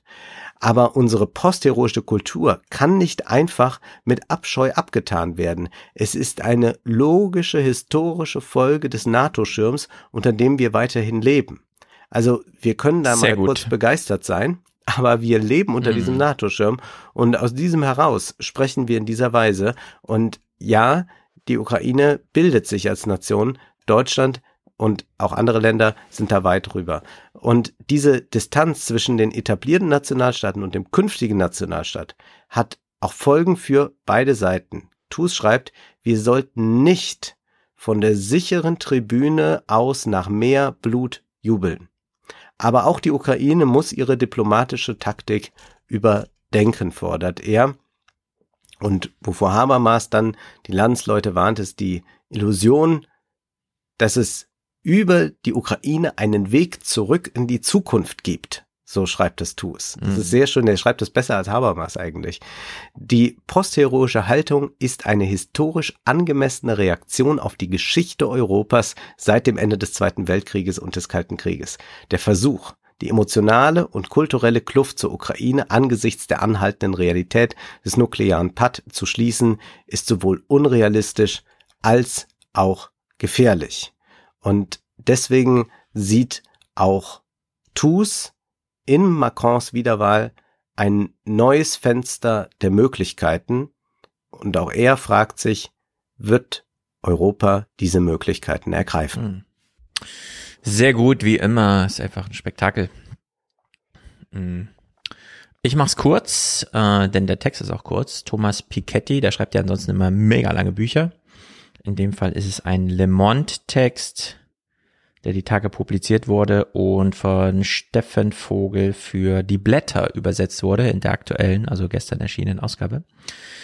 Linker Aufbruch in Frankreich und wir können uns das hier auch, äh, also es wurde zu Recht auf Deutsch übersetzt. Am 12. und 19. Juni sind also Parlamentswahlen in Frankreich. Und Piketty schreibt, das Abkommen zwischen den französischen linken Parteien im Rahmen der neuen Volksunion ist eine hervorragende Nachricht für die französische und die europäische Demokratie. Wer darin bloß einen Triumph der Radikalität und des Extremismus sieht, hat offenkundig nichts von den Entwicklungen des Kapitalismus sowie den sozialen und ökologischen Herausforderungen verstanden, denen wir gegenüberstehen. Einer, der von sich reklamiert, er hat es verstanden mit dem Kapitalismus, ist natürlich Thomas Piketty und wir müssen sagen, ja, also warum sollte man ihm da jetzt nicht folgen? Ähm, dieses Programm, was da jetzt vorgelegt wird, ist eine gute Ausgangsbasis, um weiterzugehen, bis hin zu diesem Erbe für alle, das er ja schon häufiger vorgeschlagen hat. Es geht um soziale Gerechtigkeit und Steuergerechtigkeit. Die dann auf die Agenda rücken und man muss sich die ökonomischen Grundlagen anschauen. Es ist unerlässlich, sich den Wohlstand gerade in Frankreich anzuschauen. Zwischen 2010 und 2022 sind die 500 größten französischen Vermögen von 200 Milliarden auf eine Billion Euro angewachsen, haben sich also verfünffacht. Und das war ja eigentlich ein Krisenjahrzehnt. Ja. Also wir haben ja ne, alles äh, von äh, Lehman Brothers bis äh, Griechenland und so weiter. Das ist ja genau die Zeit. Ähm, das heißt, von 10% des BIP ist das auf 50% des BIPs hochgegangen. Also wenn man die Vergleiche zwischen Wirtschaftskraft und wie sind die Vermögen verteilt. Die 500.000 größten Vermögen sind auf drei Billionen Euro gewachsen, was bedeutet, dass ähm, pro Person dort sechs Millionen Mensch, äh, Euro zur Verfügung stehen. Also bei den Top 500.000 eines 60 Millionen Volkes, wenn ich mich jetzt nicht ganz irre. 50 Prozent der erwachsenen Bevölkerung äh, leben dagegen im, also haben im Schnitt 20.000 Euro Vermögen. Und das ist dann ja, 50 Prozent die untere Hälfte, also 50 Prozent, 30 Millionen zu 500.000 im Vergleich oder eben äh, den reichsten äh, äh, 500 Vermögenden. Also wir sehen hier ist eine krasse Explosion der Ungleichheit und das Verdienst der linken Parteien ist nun ihre inneren Konflikte zu überwinden und sich wieder in diesen Dienst kann man noch nicht sagen, aber in diese, sich dieser Frage wieder zu widmen, wie gehen wir jetzt eigentlich mit Vermögenssteuer und Grundsteuer und Steuer auf Nettovermögen und so weiter um? Mit Mélenchon dann an der Spitze? Mit oder Mélenchon, das ist die, Aha. das ist das Personalangebot. Ja. Wenn man es schafft, die Mehrheit zu erringen, äh, wird Mélenchon als äh, Premierminister gewählt. Man hätte dann, es gibt da einen Begriff für äh, das erste Mal seit langem wieder den französischen Präsidenten unter Druck gesetzt, dass er eben nicht äh, von seiner eigenen Partei im Parlament einfach auf Mehrheiten hoffen kann. Mhm. Und naja, äh, Piketty baut das dann aus zu so einer Hinwendung.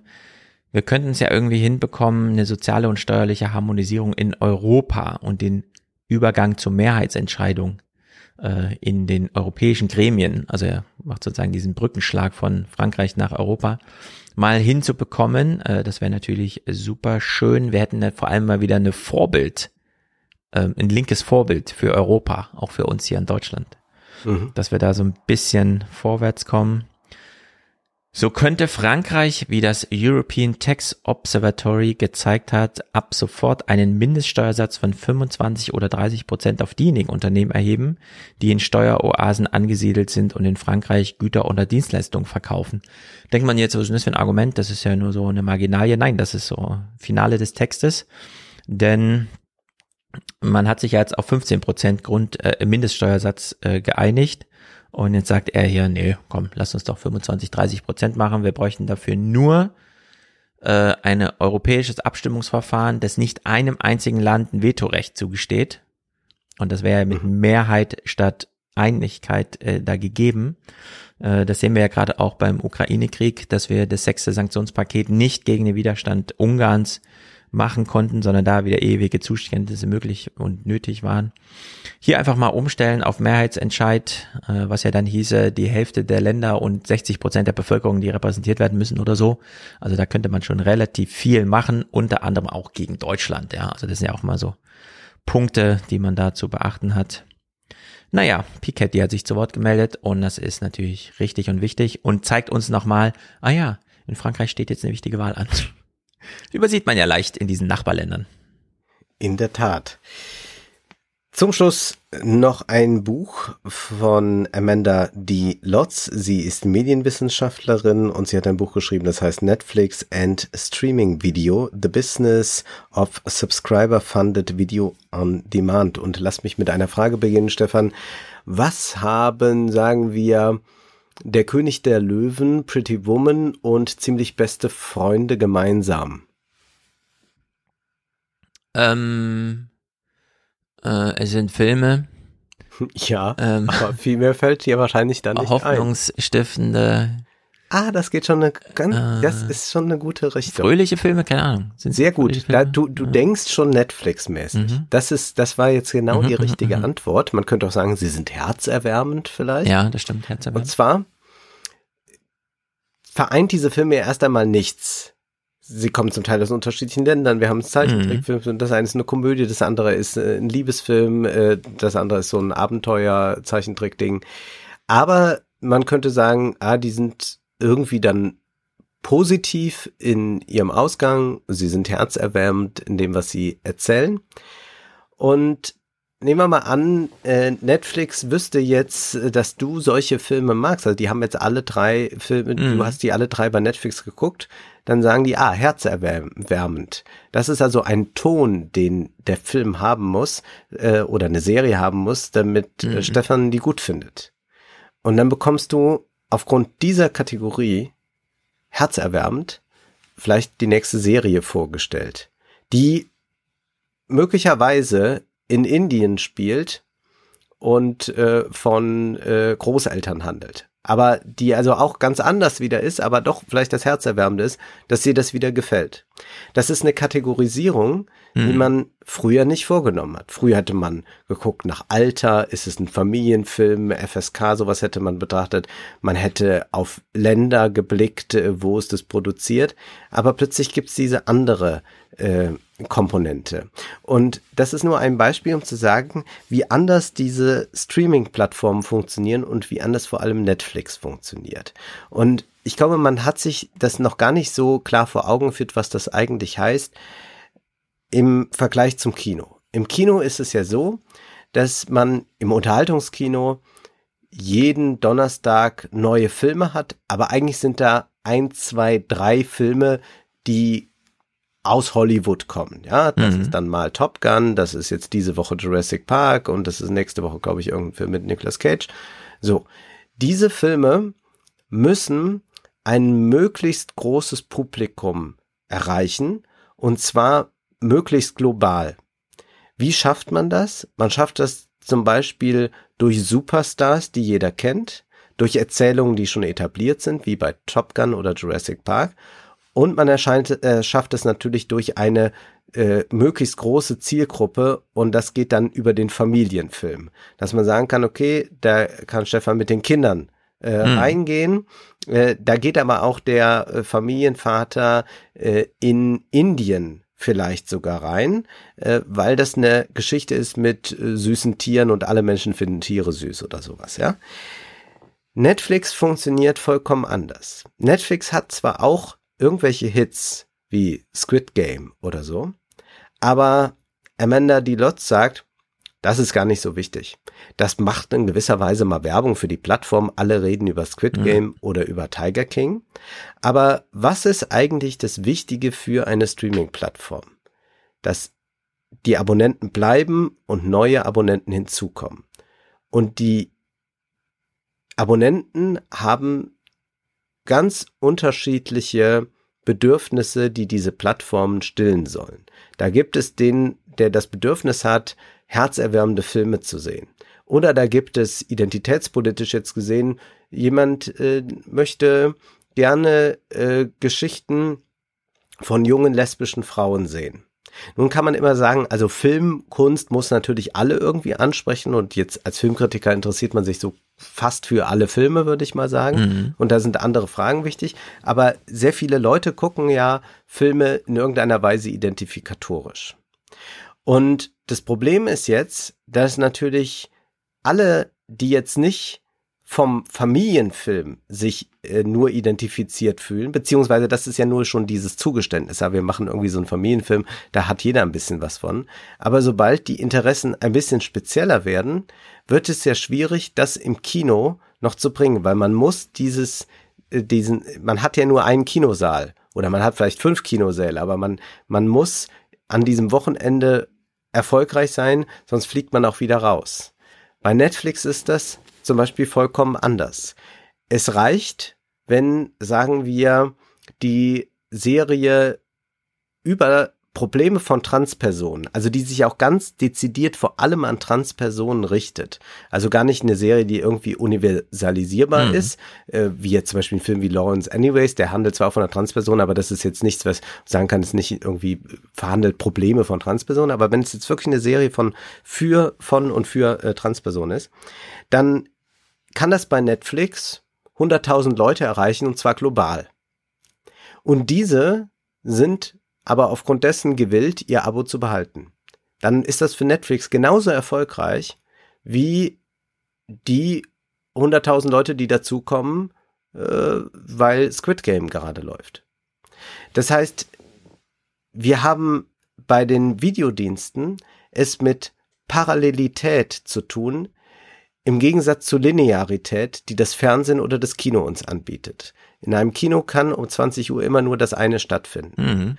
Amanda Dilot sagt, eigentlich ist es Netflix egal, ob eine Million Menschen gerade Squid Game gucken bei Netflix oder ob die ein Million Menschen alles Mögliche gerade bei Netflix gucken. Wichtig ist, dass die bei Netflix das gucken. Ja.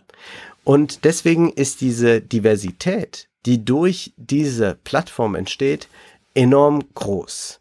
Das heißt aber nicht, dass wir jetzt da eine neue Filmkunst unbedingt erleben, sondern das, was ich eben dich ja gefragt habe, nach den äh, Gemeinsamkeiten, also nach des, Mhm. des, des Tons des Films oder, oder auch mit, mit Geschmacksclustern wird da gearbeitet. Das ist natürlich Algorithmen getrieben. Darauf geht Amanda Dilotz auch ein. Aber erst einmal die große Überlegung ist, wir haben es nun mit einer Bibliothek zu tun bei Netflix und wir haben es nicht mit linearem Programm zu tun und Bibliothek meint, dass dort ganz viel parallel stattfinden kann, ohne dass das eine das andere verdrängt, wodurch ganz andere Programmentscheidungen getroffen werden können, als in irgendwelchen linear ausgerichteten Formaten. Sie sagt, es ist im linear ausgerichteten Format so, jeder kann, äh, äh, jeder müsste ein Buch lesen und nur das. Ja. Und eine Bibliothek funktioniert aber genauso nicht so, sondern jeder kann sich das Buch suchen, das er gerne haben möchte. Aber leidet Netflix nicht auch darunter ein bisschen? Ich sehe immer jetzt, dass Amazon ja doch so auch ins Live-Programm geht, gerade beim Sport. Fußballspiele, die bei Amazon übertragen werden. Wenn ich bei Netflix durchscrolle, sehe ich ja irgendwann in der dritten oder vierten Regalebene, ist heute auch gerade in Deutschland auf Platz eins, zwei, drei und vier, wo sie mir ja vorgaukeln, da guckst du nicht alleine. Da Ja, sind auch andere, die sich dafür interessieren. Und dieses Gefühl scheint für dieses Ich schaue irgendwas doch irgendwie wichtig zu sein. Leuten ist ja wichtig, Top Gun ist im Kino, oh, dann gehe ich mal gleich am ersten Wochenende. Weil ich will ja nicht nur den Film sehen, sondern auch im Diskurs stehen und so. Und dieses Gefühl schafft Netflix so gar nicht. Also klar, Bibliothek, Archiv und so weiter, Katalog. Aber ich glaube, Netflix, äh, äh, Amazon, die treffen da gerade bessere Entscheidungen. Nee, ich glaube nicht. Also das mag sein, dass äh, es auch immer noch diesen Wunsch nach äh, Gemeinsamkeit äh, gibt. Man guckt irgendwas zusammen. Das kann auch ein Kanzlerduell sein oder ein Zum Fußballspiel. Beispiel, genau. Aber diese Top Ten, da hast du vollkommen recht, die ist idiotisch. Das sagt sie auch. Also diese sagt gar nichts aus. Die sagt ja nur, Hm. dass äh, zu einer in einem bestimmten Zeitraum ganz viele Leute diesen Film oder diese Serie mindestens zwei Minuten lang gesehen haben. Und zwar die ersten zwei Minuten, so wird das gezählt. Und das ist einfach nur so eine Nonsenskategorie, die eigentlich Ja. davon ablenkt, wie Netflix eigentlich funktioniert. Ja. Aber was die Leute eigentlich interessiert, ist, dass sie friktionslos einen Zugang zu Inhalten bekommen, die die Gefühle bestätigen oder das, das, das Erwünschte zeigen. Mhm. Und da ja jede Seite äh, eines jeden Nutzers anders aussieht, also wenn ich Netflix öffne, wird mir anderes angezeigt als dir, äh, zeigt sich da auch schon sehr gut, inwieweit eigentlich diese Netflix-Oberfläche und auch viele andere Streaming-Oberflächen ein bisschen so funktionieren wie die For You-Seite bei TikTok, die algorithmusgetrieben ist und dann die Vorauswahl äh, trifft. In Top Tens zu denken ist vollkommen äh, antiquiert, sagt Amanda Dilotz. Man muss nur gucken, Abos im Monat, das ist das Entscheidende. Und hinzu kommt auch, dass ähm, Netflix überlegt, welche Befriedigung ziehen also Leute aus dem äh, Content. Und sie äh, sehen dann, äh, zwar mag es da Leute geben, also wahrscheinlich gibt's äh, natürlich mehr Leute, die äh, Squid Game geguckt haben, als ähm, eine LGBT-Serie. Aber Netflix rankt das schon unterschiedlich und guckt also, wo ist eigentlich der spezifische Content, der von den Abonnenten am meisten gewürdigt wurde. Und das ist dann nicht Squid Game, das die Bindung Mhm. zu Netflix aufgebaut hat, sondern das ist diese eine Serie, die dieser User sich ansieht und die er vielleicht sogar ein zweites Mal guckt oder wo er nie irgendetwas vorspult. Und da wissen die, okay, diese Serie ist eigentlich Gold wert, denn die hält ihn im Abo und es ist nicht Squid Game, die hat er sich auch angeguckt, weil, wie du jetzt gerade sagst, alle mal über Squid Game Ja. reden. Aber eigentlich geht es mehr um dieses ganz individualisierte äh, äh, Schauen und Daraus ergibt sich auch zum Beispiel eine andere Produktionslogik bei den Serien. Wir wissen im Fernsehen, wenn eine Serie erfolgreich ist, gibt es eine Fortsetzung. Und das kann dann dazu führen, dass man 30 Jahre Lindenstraße hat oder Reich und Schön und wie das alles heißt. Das ist für Netflix uninteressant, weil die wissen, ja, wir können zwar so jemanden irgendwie bei der Stange halten, aber erstmal akquirieren wir keine neuen Abonnenten mehr damit und es ist mehr dann so, das Fernsehen ist einfach froh, Gott sei Dank, wir haben so einen Konsens gefunden. Jetzt lass uns einfach das Ja. Pferde zu Tode, äh, zu, Ja. äh, das, das Pferd äh, zu Tode reiten.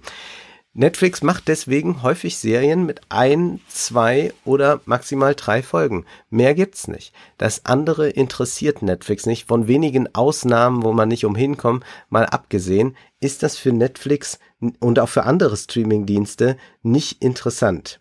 Demografie ist keine Frage für die Streamingdienste, äh, denn es geht um diese Geschmackscluster. Und das kann sein, dass äh, ein 70-Jähriger gerne Zeichentrickfilme äh, sieht und dann fällt er in dieses Cluster und das interessiert nicht äh, dann mehr das Alter. Taste Clusters sind das Entscheidende für Netflix und es ergeben sich ja, wenn man das mal so ganz durchdenkt, unglaublich viele Überlegungen dazu. Netflix-Produktion in, äh, also jede äh, Netflix-Bibliothek äh, unterscheidet sich länderspezifisch. Das hat mit den Lizenzen natürlich zu tun. Die Mehrzahl der zum Beispiel in den USA erhältlichen Filme aus Netflix, auf Netflix stammt nicht aus den USA. Und Hm. in keinem Land gibt es äh, mehr als 50 Prozent oder mehr als 45 Prozent US-amerikanische Filme. Das heißt, wir haben hier auch eine ähm, geografische Verschiebung, die stattfindet, die enorm ist, die wir im Kino nie erleben. Im Kino sehen wir mal diesen einen südkoreanischen Film, der dann bei den Oscars gewonnen hat oder so. Aber in der Regel ist es US-amerikanisch beziehungsweise vom nationalen Markt tendiert. Bei uns sind das dann Till Schweiger-Komödien. Bei Netflix ist das vollkommen anders. Es gibt deutsche Serien wie Dark, ist im Ausland erfolgreicher als in Deutschland. Also äh, ist, glaube ich, in Argentinien wurde mehr geguckt als in Deutschland. Ja. Und dadurch verschiebt sich natürlich so enorm viel. Also auch diese ganzen Debatten um Repräsentation werden allein durch diese andere technische Möglichkeit plötzlich, ja, man möchte fast sagen, obsolete. Und äh, die Autorin geht dann auch durch, sie hat dann selbst geguckt, welche Serien guckt sie eigentlich, was guckt sie und dann ist sie auch immer auf solche Taste Clusters gestoßen. Und Nähe ist ganz wichtig, also dass eine Nähe zu den Streamingdiensten entsteht beim Abonnenten. Aber diese Nähe ist nicht mehr geknüpft an Lokalität, was wir ja erstmal sagen würden, aber wenn wir uns schon mal, und, und eigentlich kommt das auch uns viel näher. Denn du bist zwar Deutscher, aber hast du eine Nähe zum deutschen Film? Naja. Wahrscheinlich nicht. Du hast die Nähe zu irgendeinem amerikanischen Actionfilm vielleicht. Ja. Genau, Michael Bay. Da hast du eine viel größere Nähe zu, als wenn jetzt in Frankfurt ein Mhm. Film entstehen würde. Ich bin immer wieder beeindruckt, wie fern mir immer Premiere war. Ja. Premiere war immer der Sender, den irgendwelche Leute irgendwo zu, für irgendwas und so. Und dann so mal einen Premiere-Film geguckt, weil er irgendwie, was sich angeboten hat. Das wäre völlig undenkbar, ja, dass ich da mich selber in so eine Publikumsklasse, ich zahle jetzt fürs Fernsehen, bei Netflix und so, spielt das Ja. gar keine Rolle, ne? Also die 17 Euro, die es ja inzwischen kostet, damit auch viele Kinder gleichzeitig was gucken können, äh, werden einfach so bezahlt. Ja. Wenn wir im Kino momentan so sind im Unterhaltungskino, dann sehen wir diese Familienfilme und ich würde auch so eine gewisse Infantilisierung da beobachten, dass man, egal aus welchem Film am Ende noch einen Familienfilm macht, das sieht man auch daran, dass Sex oder so nicht mehr vorkommt, sondern man macht eigentlich immer Filme, die man auch mit Neunjährigen sehen kann. Bei Netflix ist das anders. Das Familienprogramm macht 14 Prozent aus. Es gibt sehr viel erwachsenen Content, mhm. um es mal sozusagen, also Geschichten von Erwachsenen für Plus. Erwachsene. äh, die haben Disney Plus, das funktioniert noch was anders, darauf geht äh, Lotz auch ein. Aber man kann sehen, dass also durch diese neue technische äh, Möglichkeit, äh, durch dieses Verfahren auch Geld zu verdienen, nur über Abonnenten, nicht über mhm. Werbung, nicht über diese Zielgruppen gehen, dass das eine neue Art von Filme von Filmen und Serien hervorbringt, dass sich also allein durch äh, Technik und Geschäftsmodell die Erzählweise ändert. Dass also wir eine andere Form von Film und Serien wir jetzt schon erleben und eine große geografische Verschiebung weg von Hollywood. Hollywood ist noch nicht marginalisiert, Hollywood ist immer noch sehr dominant und vieles wird natürlich auch von Hollywood übernommen, aber wir erleben eigentlich hier eine neue Art des äh, Filmemachens und auch des Filme-Rezipierens und man darf gespannt sein, wohin sich das entwickelt. Ich finde jedenfalls, dass Amanda diese einzelnen Punkte sehr gut einmal durchgeht. Was bedeutet das eigentlich, wenn wir sagen, ja, Streamingdienste sind jetzt da? Und dass man von so einer ganz simplen Überlegung dann ausgeht und mal auffächert, was das eigentlich bedeutet und wie sich das verändert, das relativiert auch sehr viele Debatten, die so gerade geführt werden, wie äh, divers muss Hollywood werden und all das. Mhm. Es bewegt sich vielleicht auch gerade von Hollywood weg, dann ist Hollywood ohnehin nicht mehr so wichtig. Äh, gerade sehr erfolgreich in äh, Dutzenden Ländern, mehr und mehr jetzt auch in Deutschland, ist ein Film, der heißt RRR, der dauert zweieinhalb Stunden und stammt aus Indien und hat wirklich mit dem klassischen Hollywood-Kino sehr, sehr wenig zu tun. Ja. Ich bin mal gespannt, wie es mit Netflix weitergeht. Äh, der Börsenkurs ist unter Druck, weshalb die da auch diese Einstellungsstopps und so weiter und sogar Feuer, also sehr viele Leute müssen da jetzt auch wirklich gehen. Ähm, auf der anderen Seite, das mit den 14 Prozent, wahrscheinlich ist es so eine qualitative Sache. Wenn unsere Kinder äh, Netflix aufrufen und dann in ihr Kinderprofil gehen, sehen sie doch schon in der ersten Zeile drei, vier verschiedene Sachen, die in echter Konkurrenz zueinander stehen, was sie gucken mhm. wollen. Während wenn ich Netflix aufmache, ich schon eine Weile scrollen muss, bis ich dann mal irgendwas anklicke. Also ich bin gerade so ein bisschen raus aus diesem Gegucke. Mal sehen, ob sie mich dann irgendwann wieder eingefangen kriegen. Äh, als Kinderprogramm läuft es gerade besser als Disney Plus. Mal gucken, ob Ach, sie ja. das irgendwie ausbauen. Jo. So, damit haben wir äh, alles verhandelt und besprochen, was uns untergekommen ist. Genau. Wer weiß, was es noch so alles gab in dieser weiten Welt. Wir hören uns dann Ende des Monats wieder, Juni. Äh, das ist gut. Das ist für mich der erste Monat, in dem ich frei vom Buchschreiben und so weiter bin, um hier ordentlich Podcasts zu produzieren. Wunderbar. Bin gespannt, was sich finden lässt an Themen. Einen schönen Monat. Yes, haut rein. Bis denn.